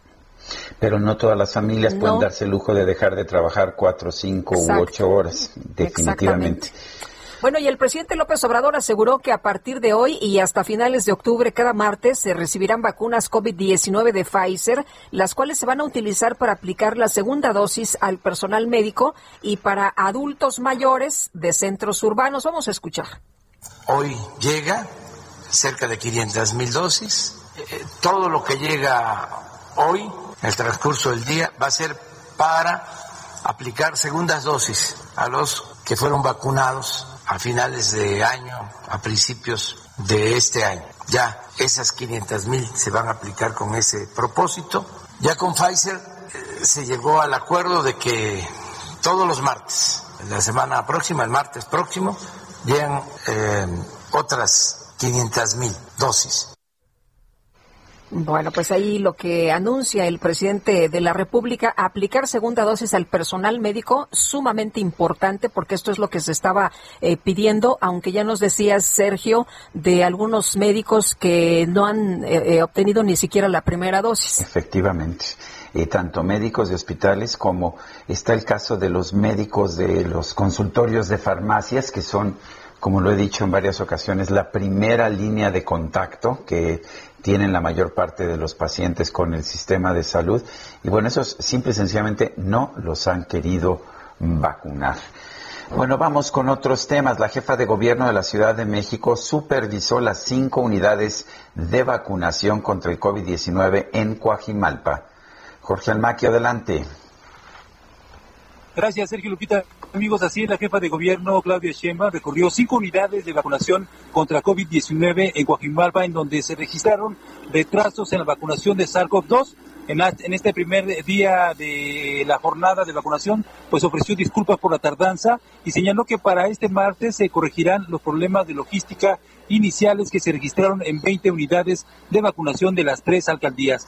Sheinbaum Pardo precisó que los contratiempos se dieron porque muchos de los encargados en trasladar las vacunas pues acuden de otras partes de la capital del país. Este personal de salud eh, no viene de la propia alcaldía, dijo, tanto del IMSS, del ISTE y de Servicios de Salud del gobierno capitalino, sino viene de otras alcaldías y tomarán más tiempo del que se había destinado para llegar al centro en donde se iba a distribuir la, la vacuna para llevarla a las unidades de vacunación de estas tres demarcaciones. En conferencia realizada en la Escuela Primaria Juventino Rosas en Magdalena Contreras, Sheinbaum no descartó la posibilidad de que, pues en caso de no terminar con la vacunación en esta semana, eh, en lo previsto, bueno, pues podrían ampliar su estadía en las tres demarcaciones. También informó que una mujer de 67 años de edad tuvo una reacción a la vacuna y se desvaneció después de aplicarle la inyección de AstraZeneca, por lo que tuvo que ser hospitalizada. Esto sucedió en el punto de vacunación ubicado en Obrero Nacional y Progreso de la colonia Cuauhtémoc, también en Magdalena Contreras, en donde fue trasladada en una ambulancia del ERUM al hospital Enrique Cabrera, en donde se encuentra estable. De esta manera, bueno, la jornada, la primera jornada que se llevó a cabo el día de ayer en, estas tres alcaldías, bueno, estuvo aproximadamente 30 mil personas que fueron vacunadas de la tercera edad de SARS-CoV-2.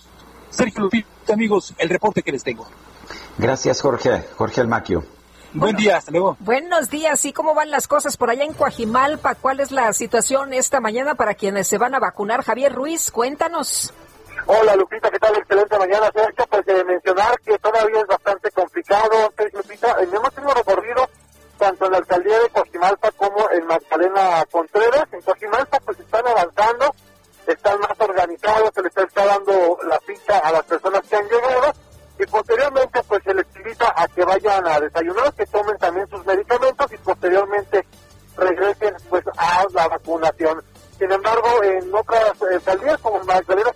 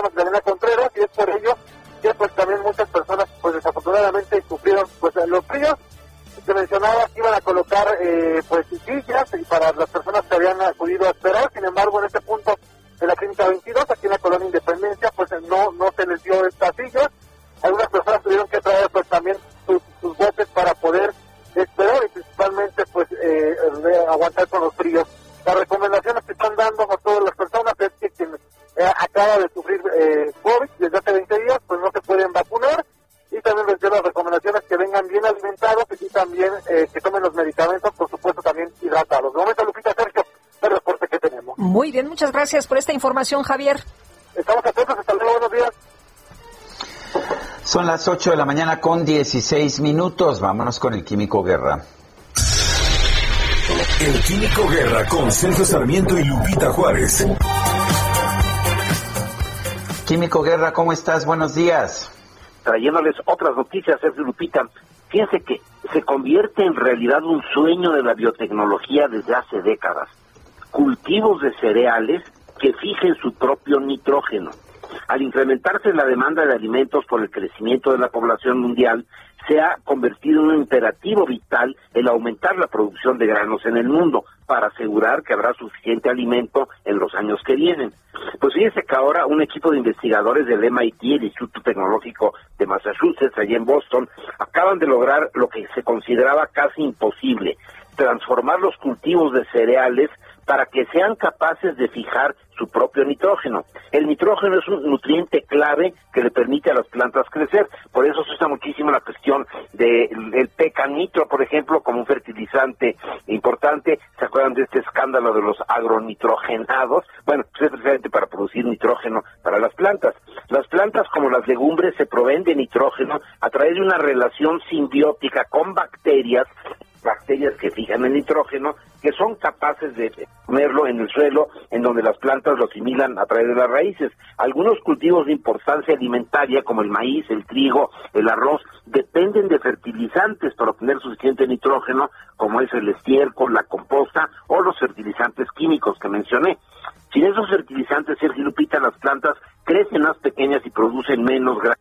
Más de 3.500 millones de personas en el mundo hoy dependen de los fertilizantes químicos para tener alimentos. El 80% de los fertilizantes de nitrógeno hoy en día se fabrican usando el proceso Haber-Bosch, que implica transformar el gas en eh, el gas nitrilo en amoníaco. En tanto que los fertilizantes de, nitrógeno han incrementado notablemente la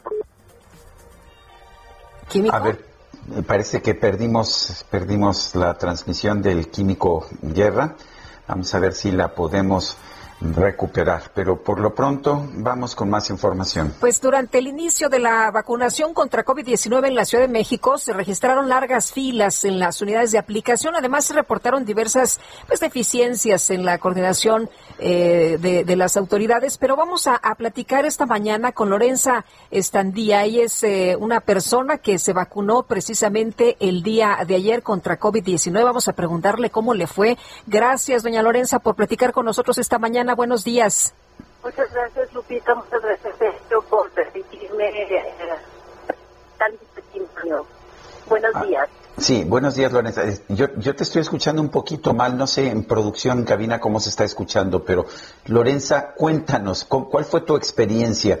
Estuve viendo tus mensajes a lo largo del día, sé que te tardaste virtualmente ocho horas para recibir la vacunación, pero ¿qué tan bien organizados estaban? Mira, el, aspecto positivo es ya vacunar con la primera dosis contra COVID y con la vacuna de AstraZeneca del Reino Unido. Efectivamente, el proceso del centro de vacunación que a mí no, vamos a, sacar, si te parece bien, eh, Sergio, eh, en la línea.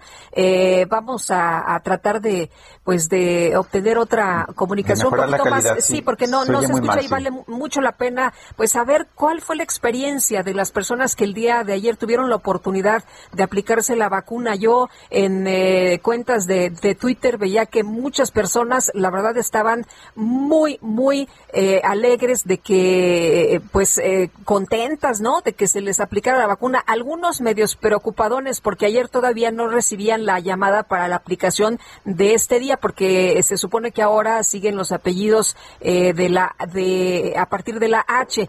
Pero bueno, pues vamos a estarles preguntando y vamos a estar eh, pues atentos de cómo transcurre el día de hoy la vacunación. Pero ya recuperamos a Lorenza. ¿Ya nos escuchas bien, Lorenza? Yo los escucho perfecto. No sé si ustedes. Ahora sí. Ahora ya sí. Es que te escuchábamos muy mal. adelante, cuéntanos eh, qué pasó desde el principio. El primer problema que hubo es que citan al centro en instalaciones de escuelas y no aprovechan infraestructura de las escuelas.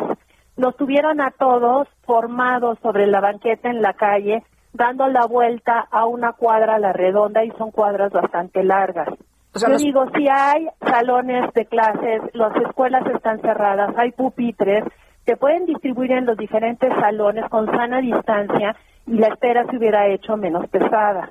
Lo segundo es, hasta las tres horas después de las nueve de la mañana, avisaron que las vacunas no habían llegado y que no podían decir cuándo, a qué hora llegarían. Pero lo más fuerte fue que empezaron a distribuir los turnos y te decían, usted no se puede ir de aquí porque si se va, pierde su turno y ya no puede regresar el día de hoy, tiene que regresar hasta jueves o viernes. No se vale apartado, cosa que me pareció correcta, de que alguien se vaya, aunque hay personas que necesitan el apartado. No se tomaron en cuenta necesidades especiales hasta que ya tenían a la persona a cuadra y media que había caminado con una andadera y mucha dificultad. Decirle, no señor, regrésese para que usted ya nada más entre directo a la escuela. No, pues no terminaron de distribuir los 500 turnos. ¿Por qué? Que porque no tenían las impresiones de lo, nada más de 100. Entonces empezaron a hacer papelitos que distribuyeron con unas firmas para garantizar que nadie eh, presentara un papelito apócrifo con el número. Luego, a la hora que ya entrabas, no entendías por qué te pasaban de una carpa a otra carpa y había tres personas haciendo el registro a mano. Esto fue como si regresáramos a 1970 a 50 años atrás. ¿Para qué nos pidieron el registro en línea? No sirvió de nada. ¿Para qué tienen todos nuestros datos que pudieron haberlo optimizado? La persona que a mí me tocó, lamentablemente, no tenía actividad para llenar los datos, no sabía leer la credencial del lector. Yo me decía su código postal y le decía 10.200 y ella no podía traducir eso a 10200.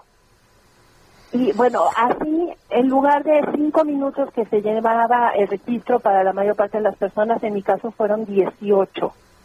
Pues Y una serie de deficiencias tras otras que yo digo, no hay una persona que le den autoridad con nociones de logística, que esté ahí viendo cómo se da la operación y apoyando para que las cosas fluyan mejor. Los chicos hacen su mejor esfuerzo, les limitan su campo de acción, le dicen, usted solo tiene que hacer esto y de, de aquí no se puede mover. La persona responsable estaba más preocupada por llenar formatos que por dar una atención y un servicio. Y la aplicación de la vacuna duró un minuto y estuve siete horas y media, siete horas y media parada en la calle. Para algo que se puede hacer de manera tan tan rápida. Lorenza, una vez, eh, nos quedan 10 diez segunditos, eh, una vez que llegas a, a, la inyección es rapidísimo y ya te sales de ahí o te, eh, o te dejan en observación. Media hora la enfermera. Sergio Sarmiento y Lupita Juárez quieren conocer tu opinión, tus comentarios o simplemente envía un saludo para ser más cálida esta mañana. Envía tus mensajes al WhatsApp 5520 109647.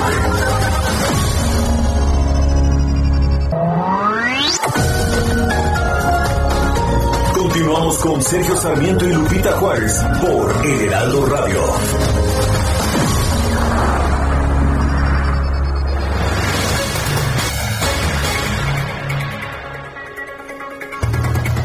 Y bueno, eh, vamos a continuar con la conversación que estábamos teniendo con Lorenza Estandía, quien ayer fue vacunada contra COVID-19. Eh, esta es la primera dosis, Lorenza. ¿Hay algún tipo de idea de cómo se va a proceder para la segunda dosis? No, avisaron que dentro de 8 a 12 semanas se comunica donde que presentarnos para la vacunación pero los registros no tenían número de folios, hicieron en papel. ¿Cómo van a darle seguimiento a eso por los apellidos?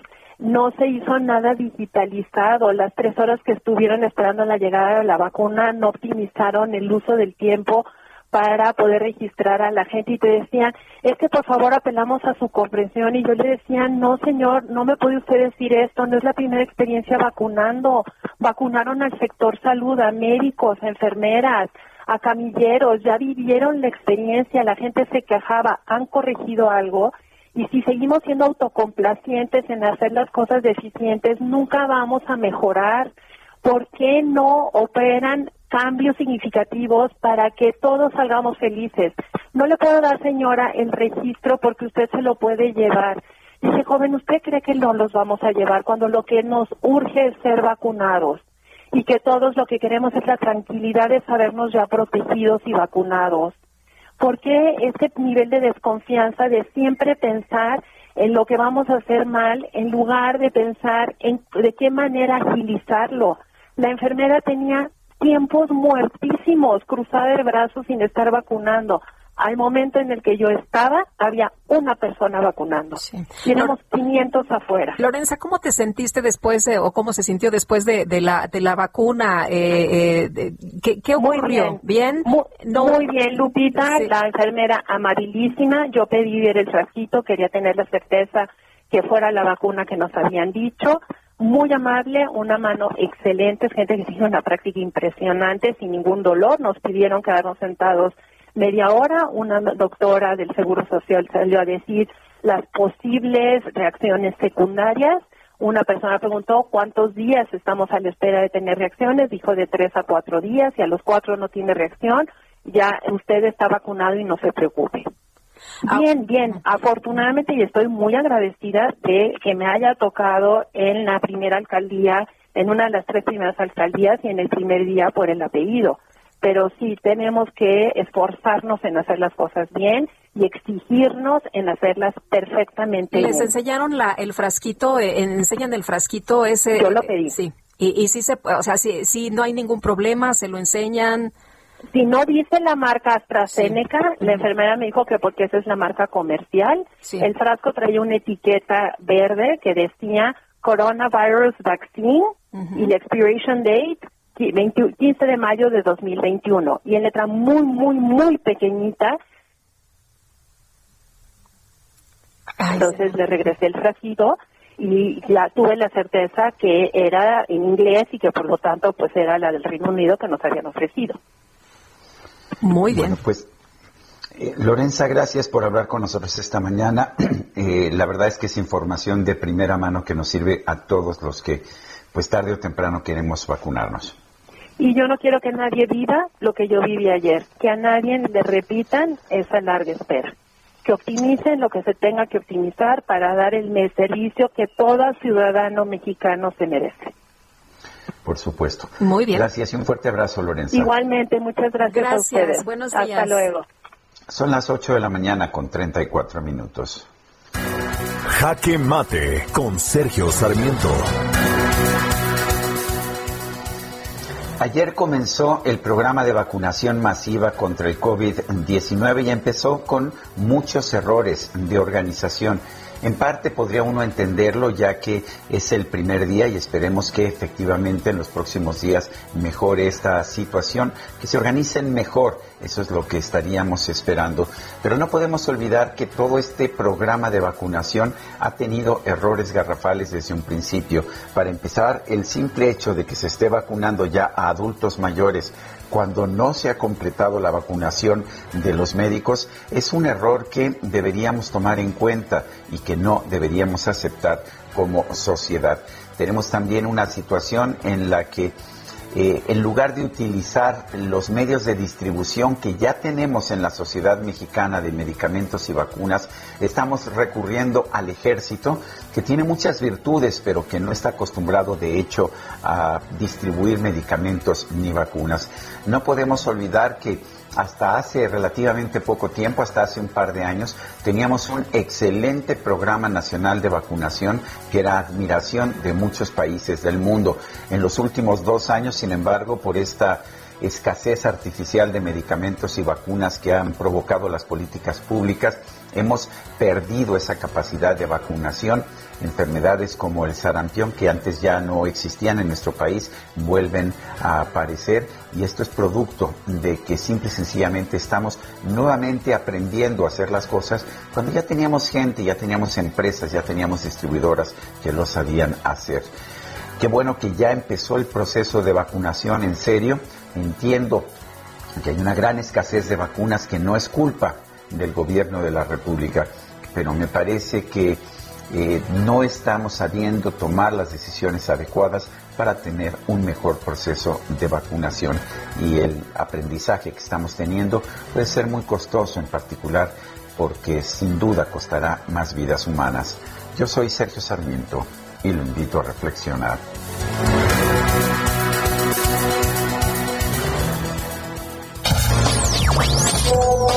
Días, Sergio Lupita. Habla Evelyn Arroyo desde la Ciudad de México. Y pues bueno, el tema de los apagones, yo creo que es mano de obra barata que se han dedicado a contratar con esto de sus famosos eh, ahorros, pues ya se está viendo, ¿no? Y no nada más en las CFEs y en muchos otros temas.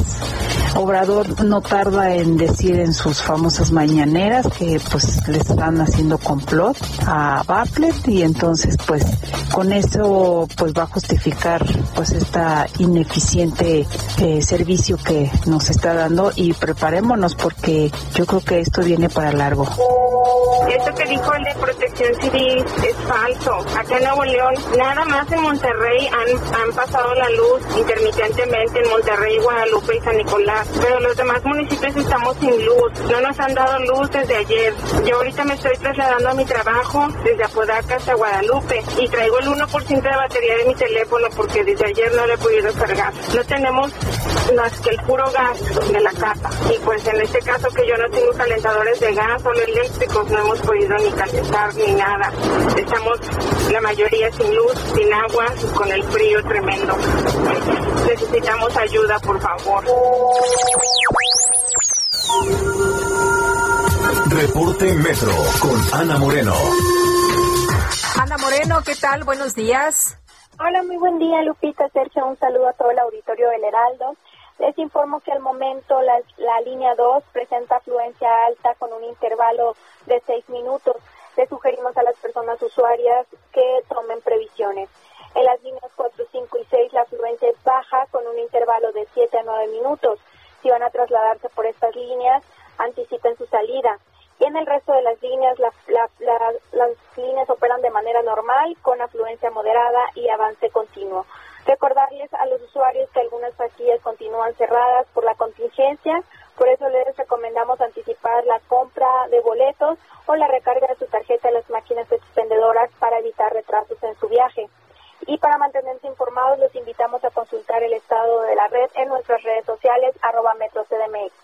Esta es la información hasta el momento. Que tengan un excelente día. Te, Ana, buenos días. Muy buen día. Hasta luego, Lupita. Y bueno, son las 8.39. Vamos con Antonio Bautista, coeditor de Estados en el Heraldo de México. Nos tiene una información realmente interesante. Adelante, Antonio. Sergio, Lupita, muy buenos días. Pues el deseo de ayudar a la gente en momentos en que la disponibilidad de ataúdes sea complicado derivado de la pandemia, que ha dejado, según cifras oficiales, más de 174 mil fallecimientos, llevó a tres empresarios mexicanos. Bueno. Ah, ahí te escuchamos, Antonio. Es que se estaba metiendo gracias. un ruido medio molesto, pero ya. Adelante. Muchas gracias.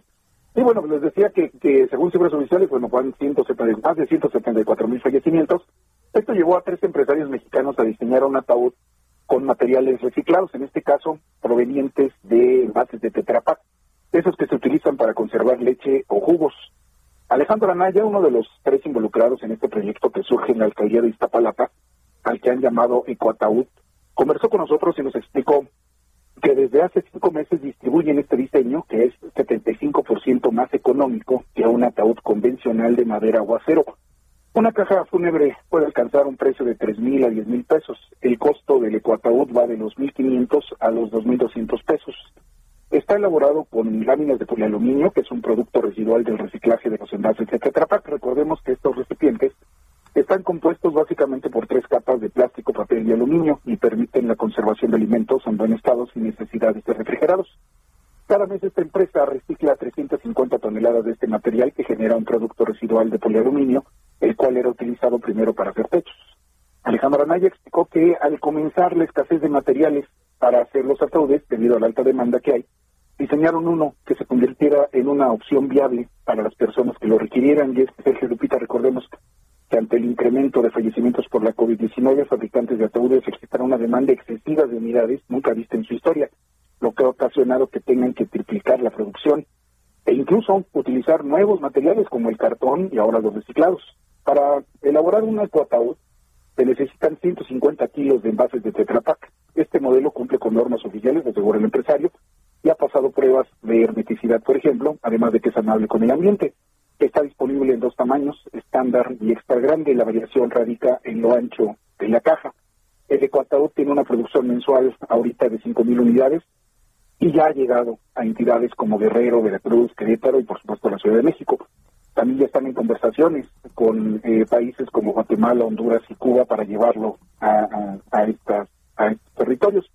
El ritmo de defunciones por la COVID-19 que se registra, sobre todo en el Valle de México en este momento, se Lupita, puede llevar a un desabasto en los ataúdes. Asistieron ya agencias funerarias y estas opciones se vuelven necesarias para tener una alternativa que si bien no reduce el golpe emocional por el fallecimiento de un ser querido, al menos alivia un poco el golpe a la economía familiar cuando la pérdida es inevitable, Sergio Lupita.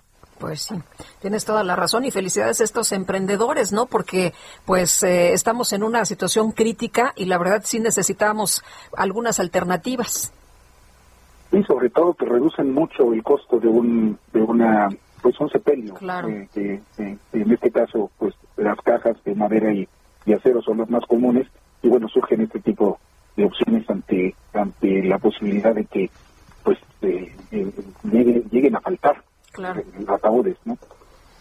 Muy bien. Bueno, pues muchas gracias Antonio Bautista por esta información. Tengan muy buen día. Igual para ti, buenos días. Ayer Félix Salgado Macedonio se registró como candidato de Morena a la gubernatura de Guerrero. Sí, se registró a pesar de las denuncias que pesan en su contra, denuncias de tipo, eh, pues, eh, de agresión sexual. Y vamos a platicar del tema con Lorena Villavicencio, diputada federal por Morena. ¿Qué tal, Lorena? Muy buenos días. ¿Qué tal, Lupita? Buenos días, Sergio. Eh, Lorena, cuéntenos cuál es su posición acerca de esta candidatura de Félix Salgado Macedonio. Bueno, comentarles que no es una posición solamente individual, sino de varias diputadas de Morena, que hemos expresado desde un principio, pues que se eh, retirara el registro de la candidatura de Félix Salgado Macedonio, no por un asunto partidario ni un asunto de politizar este tema, sino simplemente porque nos parece que eh, lo más importante como, como partido es justamente respetar sus principios y respetar lo que establece la propia Constitución. Estamos obligados como entidades de interés público a garantizar el ejercicio pleno de los derechos humanos de las mujeres. Estamos hablando de cinco mujeres víctimas que ya presentaron denuncias, denuncias que están siendo eh, que no que no se están eh, dándole seguimiento, que han sido frenadas, donde ha habido declaraciones de un ex, de, un ex fiscal diciendo que, que, hubo consigna para que no se continuara con el proceso, penal. Y lo que hemos pedido concretamente es, es que se exija a la Fiscalía de General del Estado de Guerrero que se continúe con el procedimiento, que se garantice el acceso a la justicia a las a las denunciantes presuntas víctimas de estos actos constitutivos de delitos, además delitos graves como son los delitos sexuales, y bueno, pues que, y que a partir de ahí, pues que se determine lo que procede por parte de la autoridad competente. Pero tú no puedes tener un candidato que tiene estas acusaciones e invalidar el dicho de las de las víctimas, que además este este tema de invalidar el dicho de las víctimas es un es un hecho que ocurre muy, todos los días en este país y no puede continuar. Eh, Lorena, lo, lo, que ha dicho el presidente López Obrador, que parece pues respalda a Félix Salgado, es que los señalamientos en su contra son puros ataques, que es politiquería. ¿Qué piensas tú? Pues eh, no no es así. Nosotros este, estamos por el con una exigencia clara de que se haga justicia en, general, en términos generales, para todas las víctimas en este país. Y en este caso concreto nos parece muy grave que no se le dé el mismo trato por, por ser miembro de nuestro partido. Me parece que, que no debemos actuar de esa manera, que la ley se tiene que aplicar a todos por igual y que no podemos mandar un mensaje de impunidad porque esto lastima seriamente eh, en un país de agresores como el que tenemos, lamentablemente, esto, esto eh, los empodera a los agresores. Yo nada más eh, me imagino el impacto que tendrá en, en, en, personas o violadores, eh, a una persona que comete este tipo de delitos cuando ve que, que se está protegiendo a un funcionario público, a un representante popular. El señor tiene garantías procesales, tiene que acudir a la, a la justicia y a, probar que efectivamente no cometió esos actos o conductas y las víctimas tienen derecho a que se valoren adecuadamente sus, sus, sus, sus denuncias y que en su caso también se aplique la ley. Entonces, eso es lo que estamos pidiendo, que se, que se, que se le aplique la ley en los mismos términos que cualquier ciudadano y que se respeten los derechos humanos de las mujeres y en este caso de las víctimas. Y esto implica necesariamente eh, retirar el registro, retirar el registro y que y, culminar al, al candidato que acuda ante los ante estas autoridades, primero a la fiscalía y después ante los los tribunales correspondientes, pues hacer valer sus dichos si es, si es que tienen sus elementos probatorios que acreditan su inocencia y en el caso de las de las víctimas tendrán también el derecho a que se valoren sus se desahoguen sus pruebas y en su caso también se aplique la ley. Eso es lo que estamos pidiendo desde el inicio. No podemos nosotros eh, tener ninguna eh, ninguna candidatura donde hay actos que acreditan o hay elementos suficientes, y así lo han dicho, que acreditan que, que ha cometido este tipo de conductas que son y totalmente ilícitas. Lorena, despojar a Félix Salgado del registro antes de que sea declarado culpable por un tribunal no sería eliminar su presunción de inocencia? Mira, es, es, yo creo que ese es el, el, el, el tema fundamental. No estamos hablando, primero, de mujeres que, que tengan solamente dichos, sino son mujeres que han, que han presentado denuncias ante la autoridad competente. Incluso son mujeres que ya se les negó a algunas de ellas el acceso a la justicia porque prescribió el delito. Tenemos elementos, un elemento que para mí es fundamental, que es el, la declaración del exfiscal del Estado de Guerrero, donde decía que había elementos suficientes para proceder y solicitar el auto de vinculación a proceso ya directamente al juez y que recibió una llamada del gobernador y eso hizo que se frenara ese proceso. Estamos hablando de cinco mujeres que además presentaron las denuncias previamente al registro de esta candidatura. O sea, aquí estamos hablando de que no no fue en el momento del proceso cuando ocurrieron los hechos, sino fueron antes, y no fue una, fueron cinco mujeres. Entonces, frente a, a todos estos elementos, me parece que lo que estamos obligados a, a retirar el registro y que se haga la investigación correspondiente. Lo que no podemos, yo, yo te diría al revés, si continúa el proceso y resulta el señor que sí es víctima y se le aplique el artículo 34 de la Constitución, donde dice que cuando ya tienes un auto de vinculación a proceso, pierdes tus derechos políticos, me parece que eso es justamente lo que se tiene que ponderar. Y Quedan sin candidato, ¿no? Se quedarían sin candidato en Guerrero. Por supuesto, si continúa el procedimiento y hay elementos suficientes, nos quedaríamos sin candidato en Guerrero, justamente por lo que establece la propia Constitución. Cuando se trata de delitos graves, de un auto de formal prisión, así lo dice, pero es en realidad un auto de vinculación a proceso, se solicita el desafuero y en ese momento nos quedamos sin, sin candidato. Me parece que no podemos ponernos en ese sí. riesgo frente a los elementos y los elementos graves que, que están que son del conocimiento público. Oye, ¿qué ha pasado con la Comisión de Honor y Justicia? Pues mira, yo tengo una opinión sobre este tema. Y la Comisión de Honor y Justicia debería resolver justamente que por este riesgo que tenemos y porque hay un proceso donde hay elementos suficientes y varias denunciantes, debería retirarse el registro de Félix Salgado Macedonio y dejar que las autoridades competentes sean las que las que eh, val, validen todas las pruebas y que actúen en consecuencia.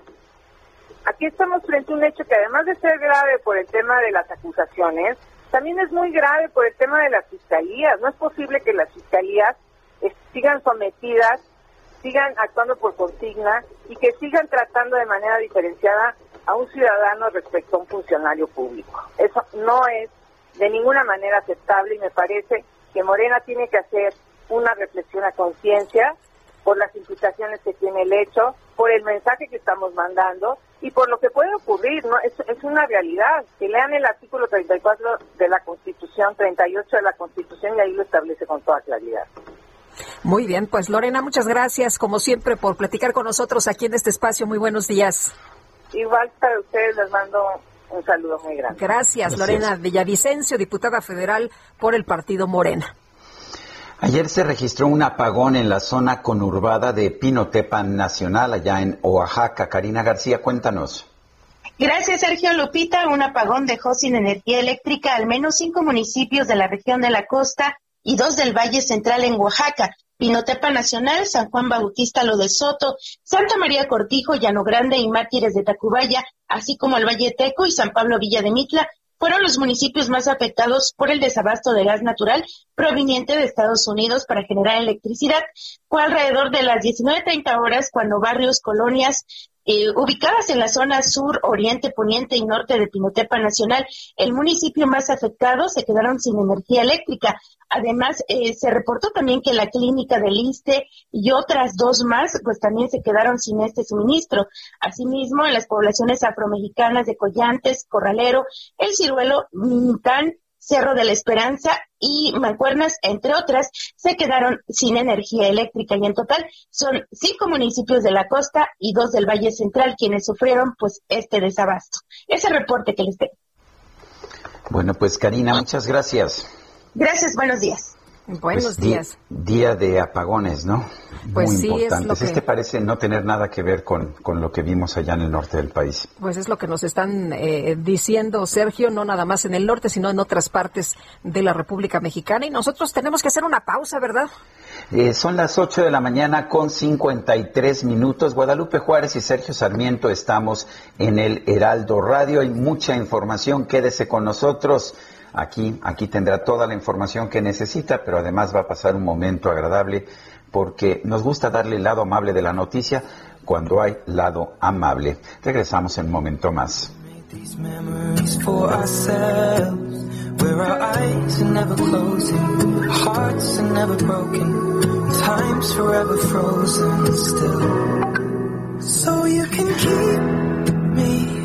Inside the pocket of your ripped jeans, holding me closer till our eyes meet. You won't ever be alone.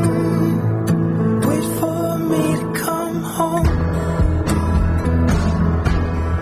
Loving can heal. Loving can mend your soul.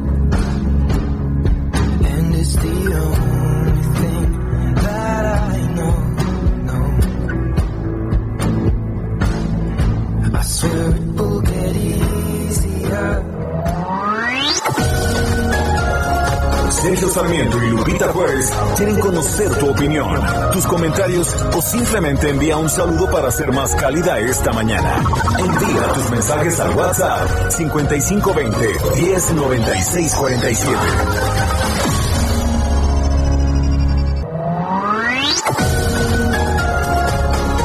Continuamos con Sergio Sarmiento y Lupita Juárez por El Heraldo Radio.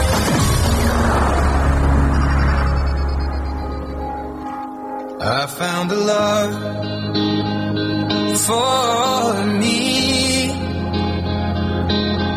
Darling, just dive right in. Follow my lead. Well, I found a girl,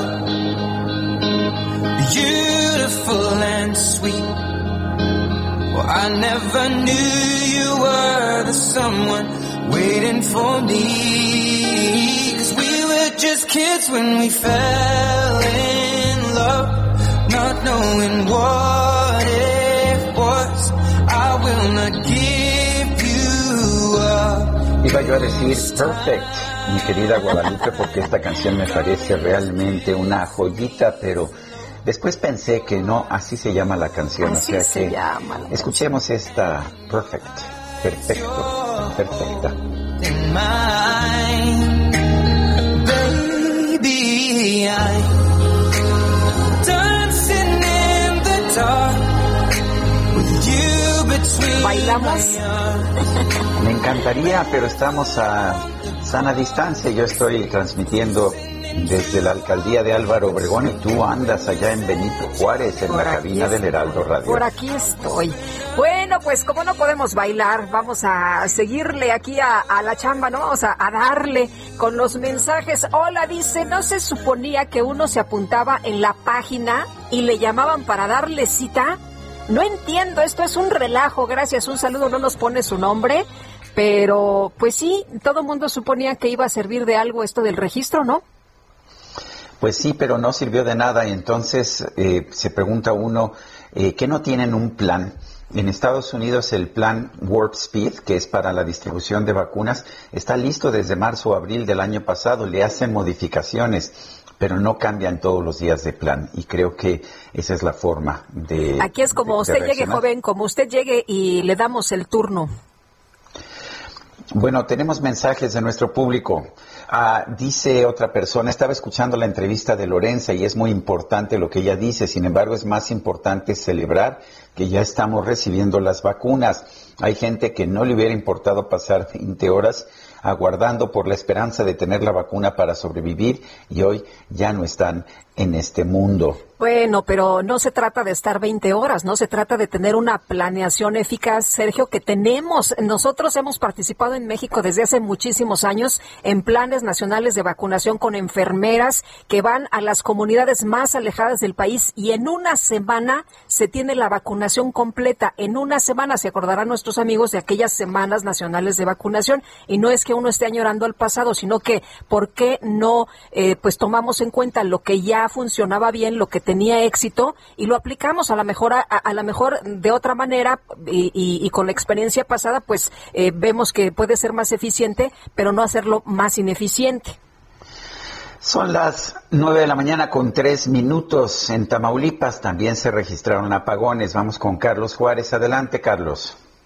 Hola, ¿qué tal? Muy buenos días, Sergio Lupita, un gusto saludarlos, a ustedes y a todo su auditorio. Efectivamente, en Tamaulipas, pues siguen las personas afectadas por el tema del apagón registrado desde hace ya prácticamente más de 24 horas en Tamaulipas, derivado de las afectaciones del Frente Frío número 35, que como ya todos sabemos, pues eh, provocó que hubiera una nula distribución de gas desde Texas hasta la frontera de Tamaulipas. Hay que mencionar que bueno, en estos momentos, platicando justamente con algunas personas de aquella entidad, por ejemplo, de Matamoros, pues siguen siguen sin energía eléctrica a este municipio. Se sumó Nuevo Ladero, Reynosa y otros puntos de la frontera en donde miles de familias están afectadas por la falta de energía eléctrica desde el día de ayer. Hay que reconocer que algunas partes ya se habían recuperado eh, durante la tarde del día de ayer, sin embargo, fue por la noche, ya prácticamente como cerca de las ocho de la noche, que se volvieron a reportar eh, nuevos apagones en diferentes sectores. Incluso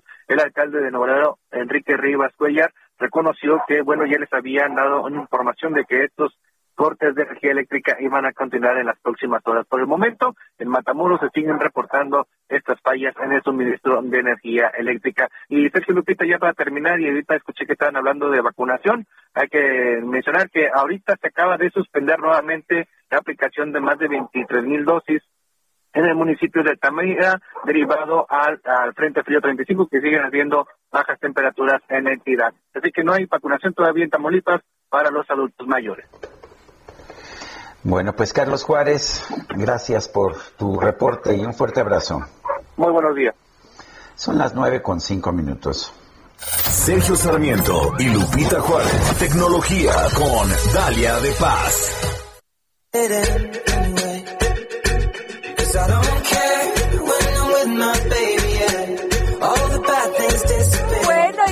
Directamente con Dalia de Paz. ¿Cómo estás? Buenos días. Queridísima Lupita, querido Sergio, muy buenos días. Como dice la canción, que cuando me escuchan todos sus males desaparecen. Oigan, bueno, pues con noticias aquí no tan alentadoras, porque ayer el empresario y fundador de Microsoft, Bill Gates, dio nuevamente de qué hablar tras asegurar que el cambio climático será peor que la pandemia por COVID-19. Así como lo oyen, el magnate, pues comentó en entrevista al periódico El País que prácticamente tenemos poco tiempo, es decir, solo tres décadas para 2050 para reducir a cero las emisiones de efecto invernadero, pero no es todo tan negativo ya que Gates revela en su nuevo libro titulado Cómo evitar un desastre climático, que si los mercados, la tecnología y la política se unen con el mismo fin, no sería imposible llegar a reducir emisiones causantes de una crisis eh, climática segura y considera que hará falta impulsar herramientas ya existentes como la energía solar, la eólica, la captura de carbono y, por supuesto, el desarrollo de nuevas tecnologías. Y si bien es cierto que el filántropo no es ni científico ni geógrafo, hace años aseguró que si algo iba a matar a más de 10 millones de personas en las próximas décadas, o sea, lo que estamos viviendo, era muy probable que fuese un virus altamente infeccioso y no una guerra. Y pues aquí estamos a más de un año lidiando con esta pandemia. Así que, por supuesto, habrá que leer el libro del señor Gates y tomar en cuenta algunos de sus comentarios que sale hoy a la venta. Amigos, y cambiando de tema, y es que he recibido también algunas preguntas tanto en el WhatsApp de Sergio Lupita, como en mi correo Dalia de Paz hradio.gmail.com acerca del uso que le pueden dar a sus bocinas inteligentes con asistentes virtuales, llámese Alexa o Google. Eh, porque como saben, estos dispositivos que se han convertido en un complemento para nuestro día a día, no solo te dan la hora, reproducen música o te cuentan un chiste, estos equipos son también capaces de prender o cambiar las luces, apagar la tele, eh, también avisarle, avisarnos de cualquier movimiento extraño dentro de la casa y hasta casi casi prepararnos el café, ya que la mayoría están pensados para que puedas agregar módulos de forma progresiva. En este caso, les recomiendo empezar agregándole las luces. Aquí porque mm, yo creo que sí hay que invertir en unos, en uno o más focos inteligentes. Estos pueden encontrarlo desde 300 pesos comprando uno o hay paquetes de tres en mil pesos. Y se preguntan, bueno, ¿y para qué compro focos? De verdad va a valer la pena, ya que además de prender las luces usando nuestra voz sin tener que pararnos de la cama o del sofá, es posible personalizarlas de acuerdo con nuestro estado de ánimo, según la actividad que, que, que pues deseemos realizar, o bien la posibilidad de programarlas a nuestro horario personal, haciendo que se atenúen, prendan o apaguen en determinados horarios. La verdad es que se van a enamorar y lo mejor es que la instalación es simple. Se colocan como cualquier foco, solo hay que agregarlos a nuestra aplicación en cualquiera de los asistentes que tengamos. Y aquí les diría que como pasa con todos los gadgets, hay para todos los bolsillos. Yo tengo en casa los Philips, los Philips Hue, pero también acabo de encontrarme una marca muy buena y barata, la marca Wiz y otra que se llama Jot, que en lo personal me gustaron porque al igual que los de Philips te ofrecen más de 16 mil 16 mil millones de colores para darte un ambiente único al hogar. Otro dispositivo rápidamente que también pueden agregarle a la bocina es un enchufe inteligente. Este es prácticamente eh, nos va a ayudar a convertir cualquier electrodoméstico, no importa, Lupita, Sergio, los años que tenga. Por ejemplo, si tu cafetera está conectada a uno de estos enchufes, con un solo comando de voz o un clic en la aplicación de la, del teléfono, vamos a poder pedirle que el café esté listo mientras nos estamos bañando. Así que, bueno, pues poco a poco hay que ir agregando más dispositivos y convertir nuestro espacio en inteligente sin tener que pagar de más. Como Lupita, que tiene hasta una cerradura que se abre con la huella dactilar, ¿cierto, Lupita? ¿Qué más puedes hacer en tu casa? pues creo que eso es de lo más sofisticado. ¿Ya tienes los focos tú, Sergio Lupita? no, no, yo lo único que tengo son bocinas de todo tipo y les hablo y me hasta me contestan de forma cariñosa. No, pero aquí también te hablamos, también nosotros te hablamos bonito, Sergio, pero yo creo que, que inviertan en los focos, se van a enamorar de verdad para cualquier situación romántica. Cualquier duda ahí en Twitter e Instagram, Dalia de Paz. Y bueno, que no se quede solo con la voz, que también nos ayude con nuestras actividades. Les mando un abrazo de Sergio Lupita. Gracias, Dalia, muy buenos días. Buenos días. Son las nueve de la mañana con diez minutos. Ayer el investigador y escritor Sergio Aguayo fue citado para que se le aplicara la vacuna contra COVID-19. Estuvo tuiteando a lo largo del día cuál fue su experiencia. Sergio Aguayo, lo tenemos en la línea telefónica. ¿Cómo estás, Tocayo? Buenos días. Tocayo, Sarmiento, qué gusto, Lupita. Hola, ¿qué tal? Buenos días. Buenos días. A ver, yo, yo te estuve siguiendo todo el día, pero no todo el mundo lo hizo. Platícanos tu experiencia. Mira, Sergio, hay de todo, por supuesto. Eh, resalto eh, lo positivo fue la actitud de todos los que estábamos en la fila, muy civilizados y un poco aceptando que teníamos que hacer la cola punto y que eh, pues era muy larga incómoda, pero que no nos quedaba de otro. Segundo, en lo positivo estaría el esfuerzo que hicieron los eh, el personal de, de base, vamos, los eh, eh, los de la Ciudad de México, los servidores de la Nación y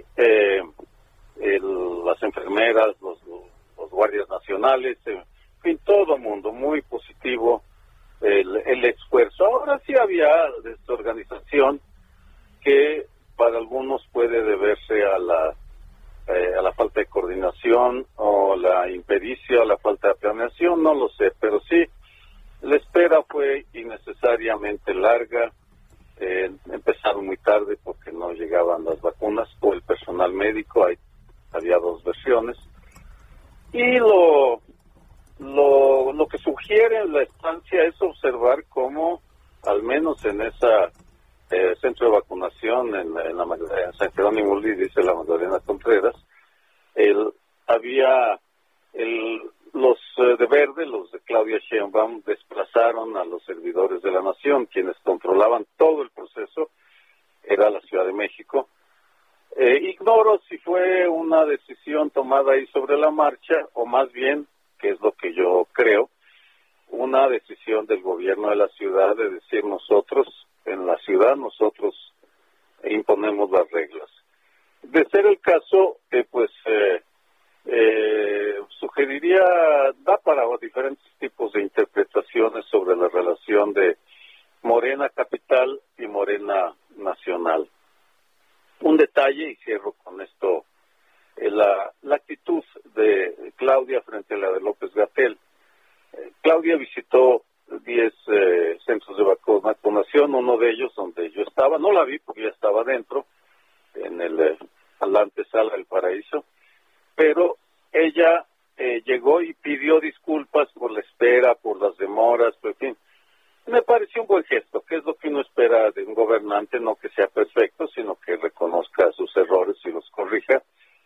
Eh, que yo sepa, el subsecretario López Gatel no ha salido para acercarse a la gente y decirle lo siento, pues este, pues sí, eh, nos falló esto o aquello, todo es mediado con la prensa. Pero esas son las reflexiones de, y ya claro, eh, una cosa fue lo que transmití ayer eh, en tweets y que era una crónica de lo que iba observando y viendo y había partes chuscas, algunas medio trágicas, pero eh, sin emitir juicio ni quejarme ni eh, ni nada. Ya eh, pasadas unas horas he podido reflexionar y en este lo que hice eh, mis comentarios fue mezclar impresiones con reflexiones. Doctor, ¿cuántas horas estuvo formado? ¿En cuánto tiempo lo vacunaron? ¿Cuánto tiempo para la recuperación? Si nos puede platicar un poco de este proceso. Estuve en total cuatro horas. En entre la cola, la, ya, bueno, la, vacunación esa fue relativamente rápida cuando llegué y luego la media hora que había que esperar, cuatro horas. Hasta el momento, ayer me sentía muy cansado, muy, muy cansado, profundamente agotado en la noche, pero supongo que eh, tal vez haya sido la vacuna o tal vez eh, simplemente las horas bajo el sol estuvieron, estuvieron pesadas, eh, pero también al mismo tiempo muy, eh, soy igual, sigo cansado, me duele algo el brazo, poco, pero al mismo tiempo extraordinariamente eh, tranquilo porque yo sé que puede dar como a cualquiera llegar la, infección, pero al menos pareciera que ya la incertidumbre de todo este año se está yendo y que tuve la primera dosis. Y eh, hubo ahí una discusión en Twitter sobre, me acusaban de mal agradecido algunos. Y yo creo que ahí está un error. Que porque no supiste esperarte cuatro horas. ¿Qué opinas de eso? Mira, evidentemente pudo haber sido mucho menos eh, mala organización, pero eh, lo asumo como parte de la mexicanidad. Así es México. Así ha sido siempre. No ha cambiado en este, al menos en, el gobierno federal. Eh, yo lo veo igual, desorganizado en algunas cosas. Eh, pero este eh, yo creo que tenemos el derecho a reconocer y el derecho a y no agradecer, yo no veo por qué tengan que agradecerle al gobierno que haya puesto la vacuna, sí reconocer el esfuerzo que pusieron, la parte positiva, y que definitivamente en términos de empatía los de la Ciudad de México fueron más fueron mejores que los servidores de la nación. ¿La segunda dosis es el, el 20 de abril? Bueno, a la mejor. entre, entre 8 y 12 semanas, entre 2 y 3 meses. Y no me garantizaron que sea la AstraZeneca, que fue la que me pusieron. Eh, dependerá de la disponibilidad. Eh, pero, pero insisto, eh, pues es así es, así es, así ha sido y espero que no siga siendo así México. Doctor, eh, ¿tomaron algún dato de, de, la credencial del lector? Porque había quien se quejaba de que le sacaban fotografías a la credencial y luego decían, bueno, ¿como para qué? Mm, mira, Lupita, sí, es algo, es un enigma. No solo la credencial, que sí, es una servidora de la nación de manera muy amable, nos eh, pidió a mi esposa y a mí la, la, la identificación, en mi caso la credencial del lector y luego nos pidió que nos quitáramos las caretas para tomarnos una foto de la cara. Realmente incomprensible. Si hubiera sido, si hubiera estado en mejores condiciones, eh, me hubieran negado y hubiera exigido que me informaran que iban a hacer. Eh, recuerdo que le pregunté, ¿para qué quiere mi foto? Y dice, para el historial clínico. No había oído. Que, que tomaran fotos para, para, un historial clínico. Bueno, bueno, mi muy estimado. Mi muy estimado Sergio Aguayo, como siempre, gracias por compartir esta experiencia y, y un fuerte abrazo.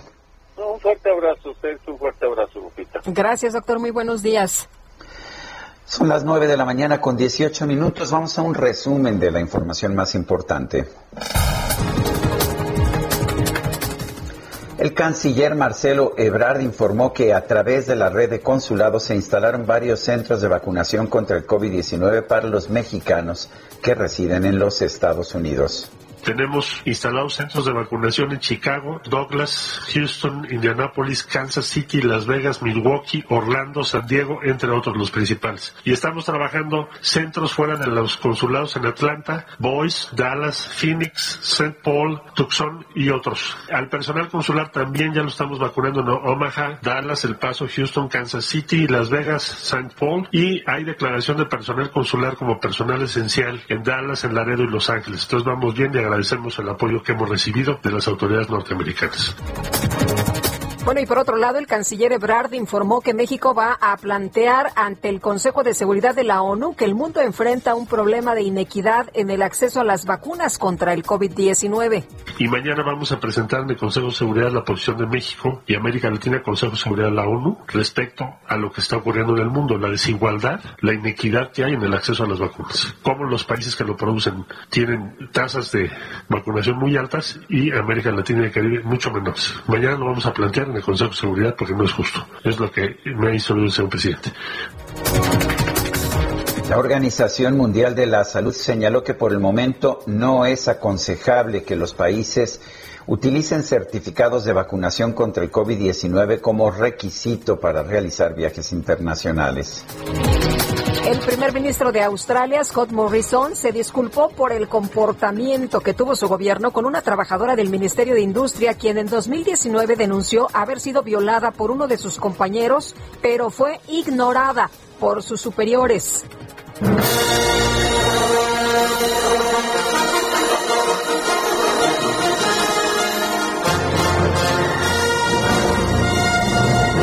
La NASA informó que este jueves va a llegar a su destino la misión Marte 2020, que transporta un pequeño helicóptero llamado Ingenuity al planeta rojo.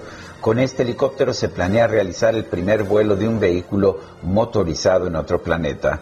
La NASA indicó que debido a que la atmósfera de Marte tiene una densidad equivalente al 1% de la terrestre, la aeronave, que pesa solo 1.8 kilogramos y mide 1.2 metros de longitud, cuenta con hélices que giran cinco veces más rápido que las de un helicóptero normal.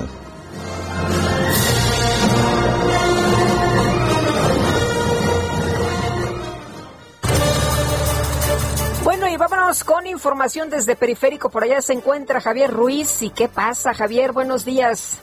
Hola Lupita, Sergio, ¿qué tal? Excelente mañana. Tenemos información vial. Ya ha mejorado bastante el avance vehicular, Lupita, al menos para quien transita sobre el periférico. Una vez que esté para atrás la zona del Óvalo de San Jerónimo y esto en dirección hacia el paseo de la reforma. El sentido opuesto, algunos eh, problemas en las laterales, principalmente llegando a la zona de Altavista. Más adelante también llegando a la incorporación con la calzada de Tlalpan.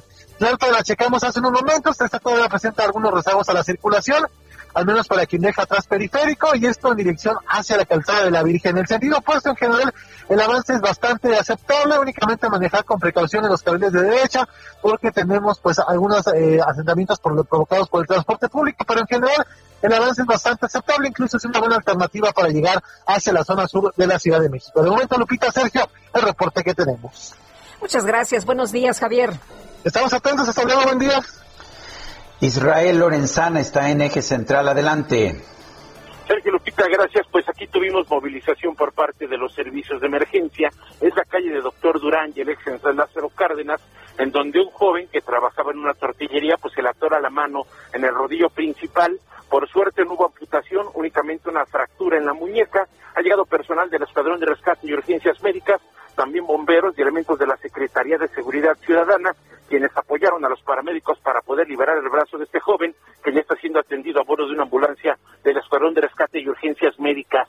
En materia vehicular, para quien viene de la zona de viaducto y con dirección hacia Fray Servando o Izazaga, hay que anticipar su paso. Tenemos carga vehicular en los diferentes cruces marcados con semáforo.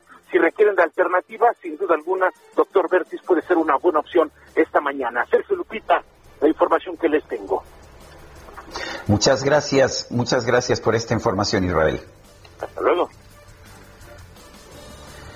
Bueno, y vámonos, eh, vámonos con Gerardo Galicia, Metro Hidalgo. Adelante, Gerardo. Así es, Sergio Lupita, excelente mañana. Y una nueva falla en la línea número 2 del sistema de transporte colectivo Metro obligó a los usuarios a buscar otro medio de transporte algunos minutos luego de ser desalojados en la estación Hidalgo. Fue pasada a las 8 de la mañana de este martes que personal del metro pidió desalojar el convoy sin especificar el motivo de esta falla. Por esta, por este motivo, debido a la aglomeración que ya comenzaba a generarse sobre la avenida Hidalgo, casi en su cruce con el Paseo de la Reforma, los elementos de la Policía Capitalina implementaron un operativo, acercaron varias patrullas para tratar de auxiliar a los capitalinos y que llegaran a su destino de manera gratuita. Hace escasos minutos, Sergio Lupita, el servicio se ha normalizado, ya comienzan a ingresar nuevamente los usuarios del metro a la estación Hidalgo, así que nuevamente el sistema de transporte colectivo metro vuelve a ser una opción para poderse mover entre la estación Cuatro Caminos y su paradero Tasqueña. Por lo pronto, ese es el reporte, seguimos muy muy pendientes. Muchas gracias Gerardo. Hasta luego. Son las nueve de la mañana con 24 minutos. Guadalupe Juárez y Sergio Sarmiento estamos en el Heraldo Radio. Sergio Sarmiento y Lupita Juárez quieren conocer tu opinión, tus comentarios o simplemente envía un saludo para ser más cálida esta mañana.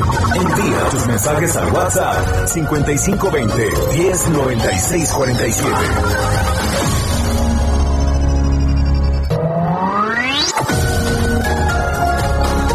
Continuamos con Sergio Sarmiento y Lupita Juárez por El Heraldo Radio.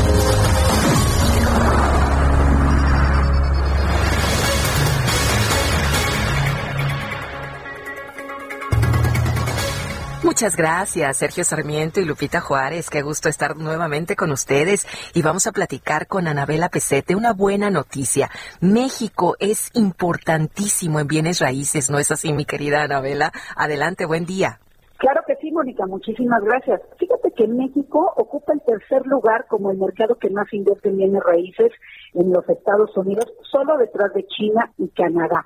Y Florida sigue siendo el principal destino para las inversiones extranjeras, sobre todo de lujo. Hoy te quiero platicar sobre un desarrollo que se llama 2000 Motion del afamado arquitecto mexicano Enrique Norton, que está ubicado en la playa de Hallandale Beach, Florida.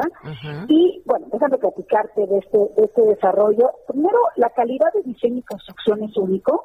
El desarrollador es Car Properties del empresario Shahab Karmeli que está en Nueva York. Solo son 64 residencias de super lujo. Participan firmas como Minotti en el diseño de interiores, Sasaki en el, en el paisajismo. Imagínate todo esto, tiene dos albercas de lujo, una está con jamán, que es un baño de vapor, salón de crioterapia, salón de yoga situado en un jardín de bambú. También va a contar con una biblioteca, un salón privado para eventos, un auditorio, una sala de entretenimientos, un gimnasio, un café y un bar de jugos junto a la playa que va a estar administrado por la firma The Right Fit. Perfecto. Los precios comienzan en 2.7 millones de dólares. Es una inversión para mexicanos como Second Home. Nos pueden visitar en la página 2000motion.com o llamarnos al 5586-183568. Muy bien, de nuevo cuenta el teléfono, mi querida Anabela, para que marquen. Te lo repito, Mónica, claro que sí, es el 5586-183568. Recuerden, 2000 Motion, by Enrique Norte. Claro que sí. Muchísimas gracias, Anabela. Buen día. Gracias, Mónica. Sí, igualmente. Gracias. Continuamos contigo, Sergio Sarmiento y Lupita Juárez. Gracias. Me están dando ganas de bailar un cumbión bien loco. La micro deportiva. Pase su pasaje.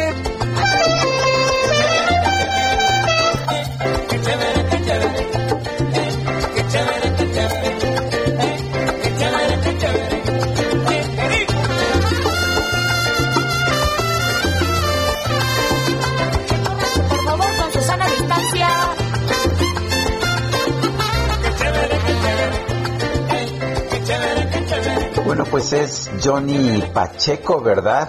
Eh, que falleció apenas este 15 de febrero del 2021. Y bueno, pues ya tendremos oportunidad de escucharlo.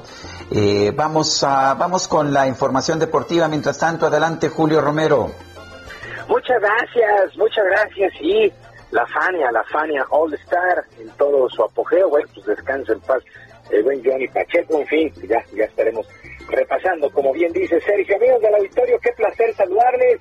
Pues vámonos con la información deportiva. Este martes regresa la actividad de la Champions League con los duelos de ida de los octavos de final.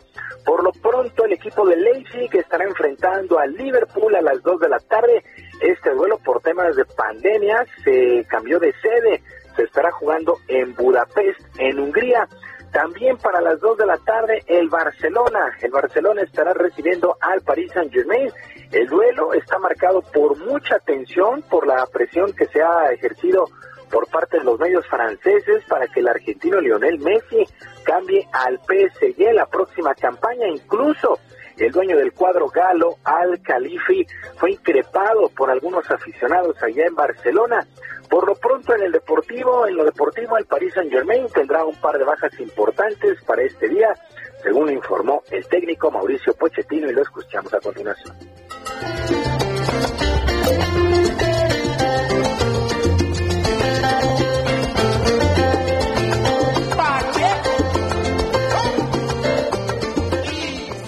Claro que eh, ausencias como la de Neymar o Di María son importantes para el equipo, pero tenemos un, grupo de jugadores que está deseoso y, y, excitado por poder jugar este partido y que seguro va a ser su rol y su función para el colectivo, para el equipo de la mejor manera posible, para sobre todo para intentar de ganar el partido, que es eh, el objetivo que tenemos. Pues a las 2 de la tarde estos dos duelos interesantes, sin lugar a dudas, el Leipzig-Liverpool y el Barcelona contra el Paris Saint-Germain. Y la directiva del Napoli anunció que su portero David Ospina y su delantero el mexicano Irving Lozano tienen serias lesiones, tienen serias lesiones musculares y estarán fuera varias semanas. El llamado Chucky presenta un problema en el tendón de la corva derecha y su recuperación tardaría tres semanas aproximadamente. Al momento, el atacante mexicano lleva 13 goles en todas las competencias para el Napoli, lo que significa una baja sensible se apuntó desde Italia. Bueno, pues ojalá se recupere pronto el Chucky Lozano. Y la Federación Mexicana de Fútbol anunció par de duelos amistosos para la selección nacional femenil contra Costa Rica los próximos 20 y 23 de febrero, destacando que el primero de ellos será en el Estadio Azteca, en la nueva etapa que arranca con Mónica Vergara como entrenadora. Cabe destacar que el tricolor femenino jugaba en el Coloso de Santa Úrsula desde hace 14 años, fue un 6 de junio del 2007, previo a los Juegos Panamericanos de Río ante Panamá el último, eh, la última participación de la selección femenil en el Estadio Azteca. Mientras tanto, en la fecha 6 del torneo Guardianes 2021 del Balompié Nacional, el Pachuca está en caída libre. Perdió en casa 1 por 0 ante los rojinegros del Atlas, que por cierto también ganó su primer duelo. Así es que el Pachuca es el último lugar de la tabla general. El Atlas apenas ganó su primer duelo de la campaña. En otras cosas, fue presentado de manera oficial el abierto de tenis femenil de Monterrey, que se estará disputando del 15 al 21 de marzo próximo, una puerta cerrada. El listado principal será encabezado por la local mexicana Renata eh, Zarazúa, que hay que recordarlo, ganó el Premio Nacional del Deporte 2020, y la bielorrusa Victoria Zarenka, además de la, de la estadounidense Sloane Stevens y la británica Joanna Conta, como atracciones principales. Será un evento a puerta cerrada. Una televisora local transmitirá los juegos y también la final a nivel nacional. Mientras que en el abierto de tenis de Australia, el primer Grand Slam del año, bueno, terminó el sueño de la mexicana eh, Juliana Olmos, que junto con la canadiense Sharon Figman cayeron con parciales de 7-5, 5-7 y 6-2 ante las checas Barbara Krejcikova y Katerina Siniakova pues ellas cayeron ya en cuartos de final. Mientras que en damas, Naomi Osaka, la japonesa, avanza a semifinales, venció por doble 6-2 a Giselle Su Wei de Taiwán. En varones, ¿qué juego se aventó Novak Djokovic? Perdió el primer set 6-7 ante el alemán Alexander Zverev, pero se recuperó en los siguientes 6-2, 6-4 y 7-6.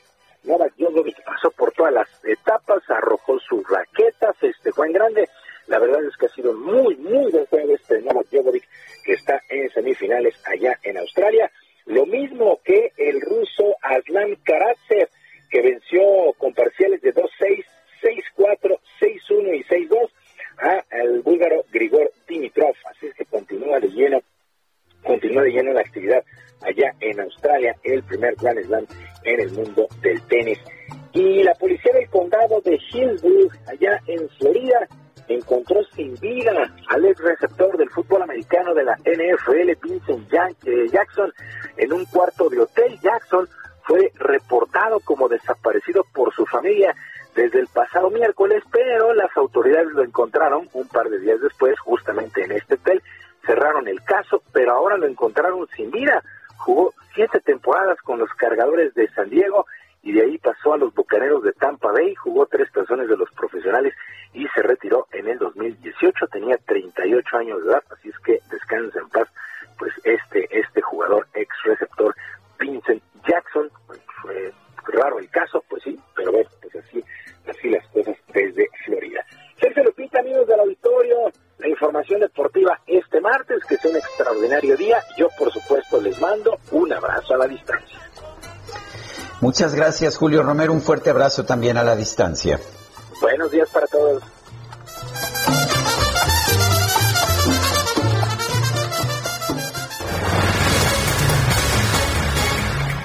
Y continuamos con la información. La campaña de vacunación tras el resurgimiento de la fiebre hemorrágica del ébola empezó este lunes en el este de la República Democrática del Congo, donde se diagnosticaron cuatro casos. De hecho, dos de ellos mortales, de acuerdo con la información que da a conocer la Organización Mundial de la Salud. Las autoridades han lanzado hoy la campaña de vacunación contra el ébola en. Eh, Butembo justo una semana después de la reaparición del virus. Según la agencia de la ONU, los trabajadores sanitarios del hospital de Matanda, donde se trató el primer caso positivo, fueron los primeros en ser vacunados. Son las nueve de la mañana con 40 minutos. Tenemos en la línea telefónica a Oscar Misael Vázquez, vicepresidente de ventas en Honor México. Oscar Misael Vázquez, ¿cómo estás? Buenos días. Hola, Sergio. Hola, Lupita. Hola, Buenos ¿qué días. tal? ¿Cómo Buenos están ustedes? días. Bien, cuéntanos en primer lugar, ¿qué es Honor?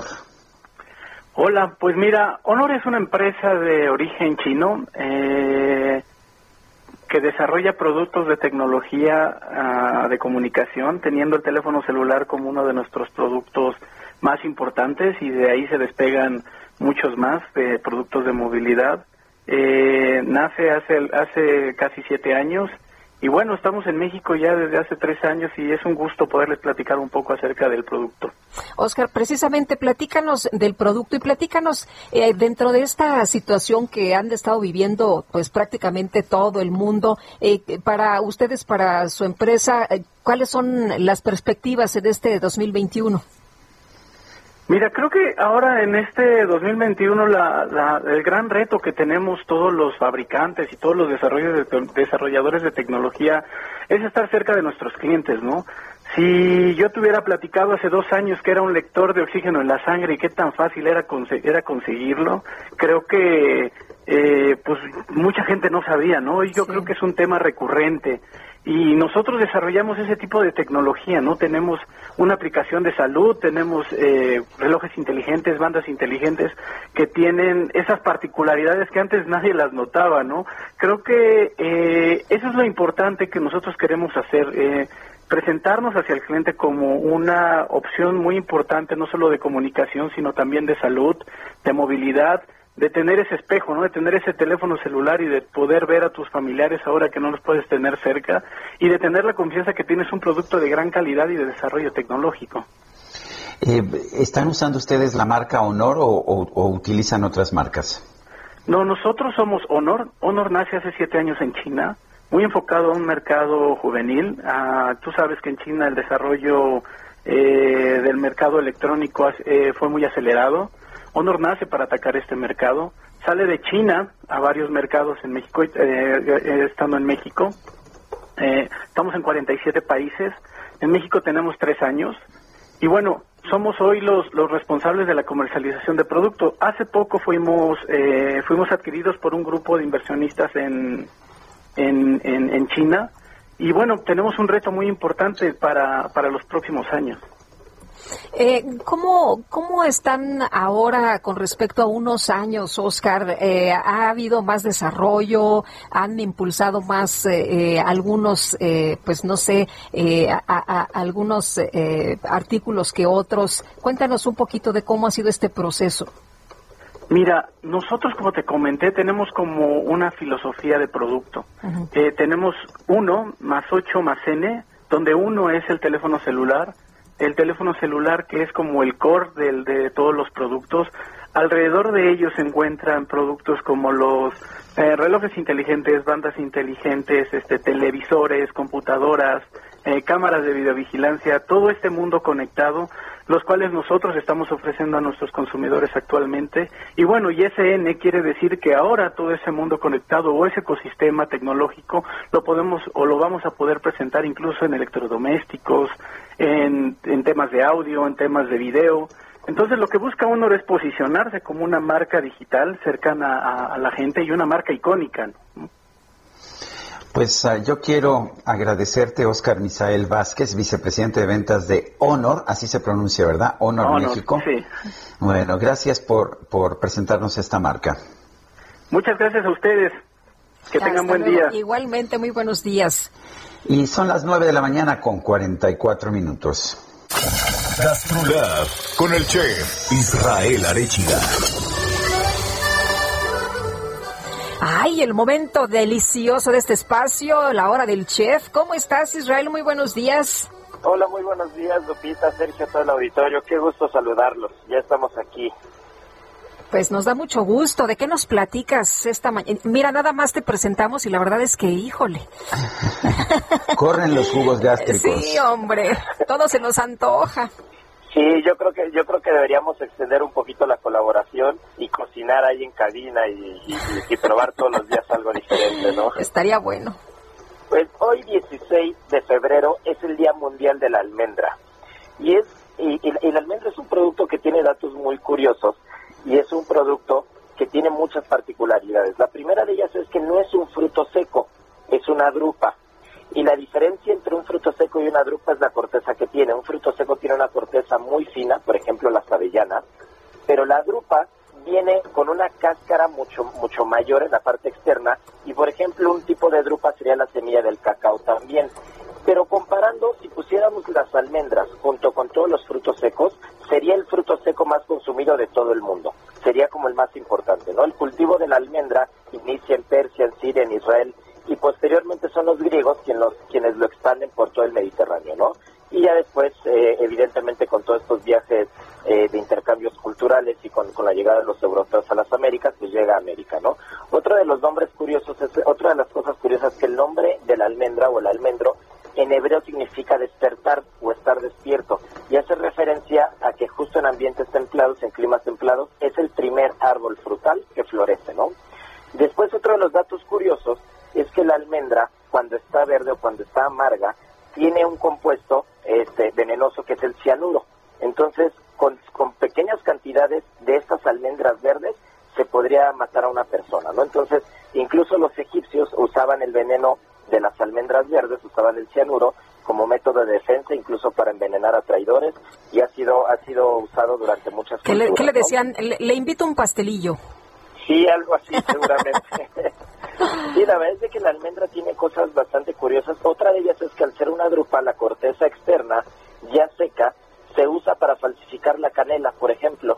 Entonces hay veces que la canela en polvo no es canela en polvo como tal, es la parte externa de la almendra que se seca y que se muele, ¿no? Entonces, bueno, pues hoy 16 es Día de las Almendras eh, y otro de los datos curiosos también es de que tienen una gran cantidad de vitaminas, de minerales y, y que realmente con pequeñas cantidades de almendras, hay un estudio muy particular de la Universidad de Illinois que con el consumo de, de, de, un puñado de almendras durante varios meses ayudó a las personas que lo consumieron a resolver mejor los test de memoria, ¿no? Entonces también puede ayudar a la memoria.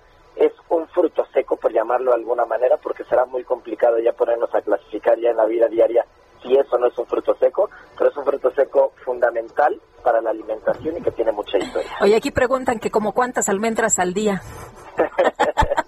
Pues mira, ya se me olvidó. Voy a tener que comer varias para, para ver si funciona o no. Muy bien. Qué gusto saludarlos. Igualmente. Nos vemos pronto por allá. Gracias, Gracias. un fuerte abrazo. Un fuerte abrazo. Son las 9 de la mañana con 48 minutos. Vamos a un resumen de la información. Desde Palacio Nacional, el presidente López Obrador informó que tras el apagón de este lunes y hoy martes en el norte del país, la Comisión Federal de Electricidad ya restableció el servicio en el 80% de las zonas afectadas. El subsecretario de Prevención y Promoción de la Salud, Hugo López Gatel, informó que este lunes se aplicaron 87.474 vacunas contra el COVID-19 en adultos mayores en todo el país. El presidente de Perú, Francisco Sagasti, reveló que 487 personas, incluidas dos ministras y otros funcionarios de su gobierno, utilizaron sus influencias para acceder de forma irregular a la vacuna contra el COVID-19. Y autoridades de Rusia aseguraron que las vacunas contra el COVID desarrolladas en ese país, la Sputnik y la Epivacorona, son eficaces contra la variante del virus detectada en Reino Unido.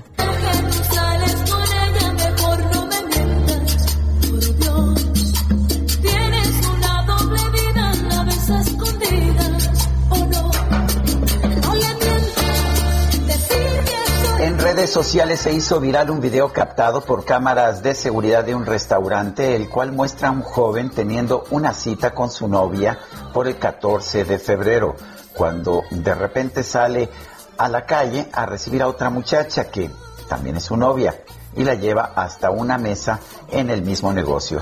Después de unos minutos intercalando entre ambas mesas, el joven acompaña a la primera a un taxi mientras la segunda espera con los ojos cubiertos para que le entregue su regalo de San Valentín. Finalmente, el muchacho regresa para entregarle un oso de peluche a su segunda. Ay, no, hasta me cansé, oye. Sí, no, es- eso sí es habilidad, ¿eh? Ay, qué bárbaro. Ay, este muchacho que tiene corazón de condominio. Ay, qué bueno que no conocemos a nadie así. Yo tengo un amigo, pero luego te digo, luego te cuento. Bueno. Oye, bueno, en otras cosas, un juez le negó la suspensión provisional al dueño de Altos Hornos de México, Alonso Ancira, quien promovió un amparo para enfrentar su proceso penal en su casa. Y Diana Martínez nos tiene la información. Así es, Sergio Lupita, muy buenos días. Pues el empresario Alonso Ancira permanecerá en el reclusorio norte. Esto debido a que un juez federal negó la suspensión provisional al dueño de Altos Hornos de México, quien promovió un amparo para enfrentar en casa su proceso penal por el caso agronitrogenados. El juez segundo de distrito de amparo en materia penal en la Ciudad de México señaló que no puede conceder la prisión domiciliaria, pero sí ordenó a las autoridades del reclusorio norte, donde actualmente se encuentra Ancira, garantizar de manera inmediata la atención médica que requiera el dueño de Altos Hornos de México. Además, el, juzgador indicó que se le deben suministrar a Ancira los medicamentos que necesite y debido a la pandemia por COVID-19 se deben tomar las medidas necesarias para evitar el contagio luego de que el empresario señaló que se buscó quitarle sus bienes y presentó otro amparo para evitarlo, un juez federal le concedió una suspensión de plano y de oficio. Esta medida evita que las autoridades le confisquen sus propiedades, pero el juez especificó que esto no impide el decomiso o aseguramiento de sus bienes si deriva del ejercicio legítimo de las autoridades de procuración de justicia o cuando hayan sido utilizados como instrumentos de algún delito. En el caso de, la esposa del exdirector de Pemex, Emilio Lozoya, Mariel Helen Eques, eh, promovió un, un amparo contra cualquier orden de aprehensión. Esta demanda de garantías ya fue admitida por el juez segundo de distrito de amparo en materia penal a la Ciudad de México, eh, pero este no concedió la suspensión provisional porque la mujer no, no la solicitó. La esposa del exfuncionario reclamó cualquier orden de captura y comparecencia, así como su ejecución. Mariel enfrenta dos órdenes de aprehensión, una por el caso Odebrecht por los delitos de operaciones con recursos de procedencia ilícita y asociación delictuosa y otra por defraudación fiscal. Muchas gracias, Diana Martínez, por esta información. Muy buenos días. Bueno, son las nueve de la mañana con 53 minutos. ¿Qué crees, Guadalupe? ¿Ya nos vamos? Pues ya se nos acabó el tiempo, se fue rapidito esto, ¿verdad? Muy este programa. rapidito. Oye, y, y hay unas personas de nuestro auditorio que dicen que por qué está hoy tan cara la gasolina. ¿Ah, sí? Sí, ¿te acuerdas que, que nos dijeron que iba a costar 10 pesillos? Pues eso nos dijeron, ¿no? ¿No está a 10 pesos la, el litro de gasolina aquí en México? En algunos lados, ya ves que hay diferenciados los precios, en algunos lados están 22.74. Y como tengo otros datos. bueno, pero ya nos vamos, ¿verdad? Ya nos vamos. Y bueno, pero nos escuchamos mañana, Lupita. No, no llores mucho, no te, no, te preocupes demasiado. Es que es difícil tenerte y después perderte. Eso sí calienta. bueno, ya nos vamos. Aquí ya nos dijeron que ya, por favor, que le sigamos por teléfono. Buenos días a todos, que la pasen muy bien. Hasta mañana entonces. Gracias de todo corazón.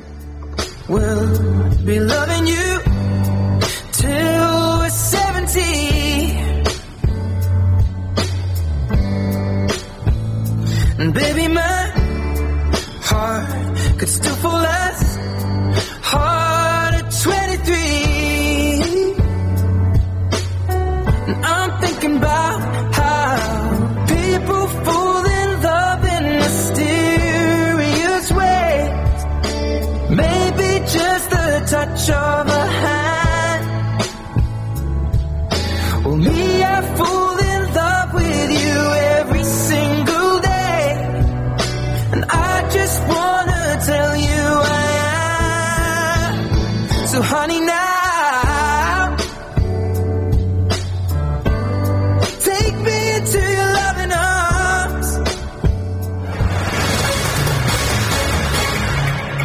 Heraldo Media Group presentó Sergio Sarmiento y Lupita Juárez por El Heraldo Radio.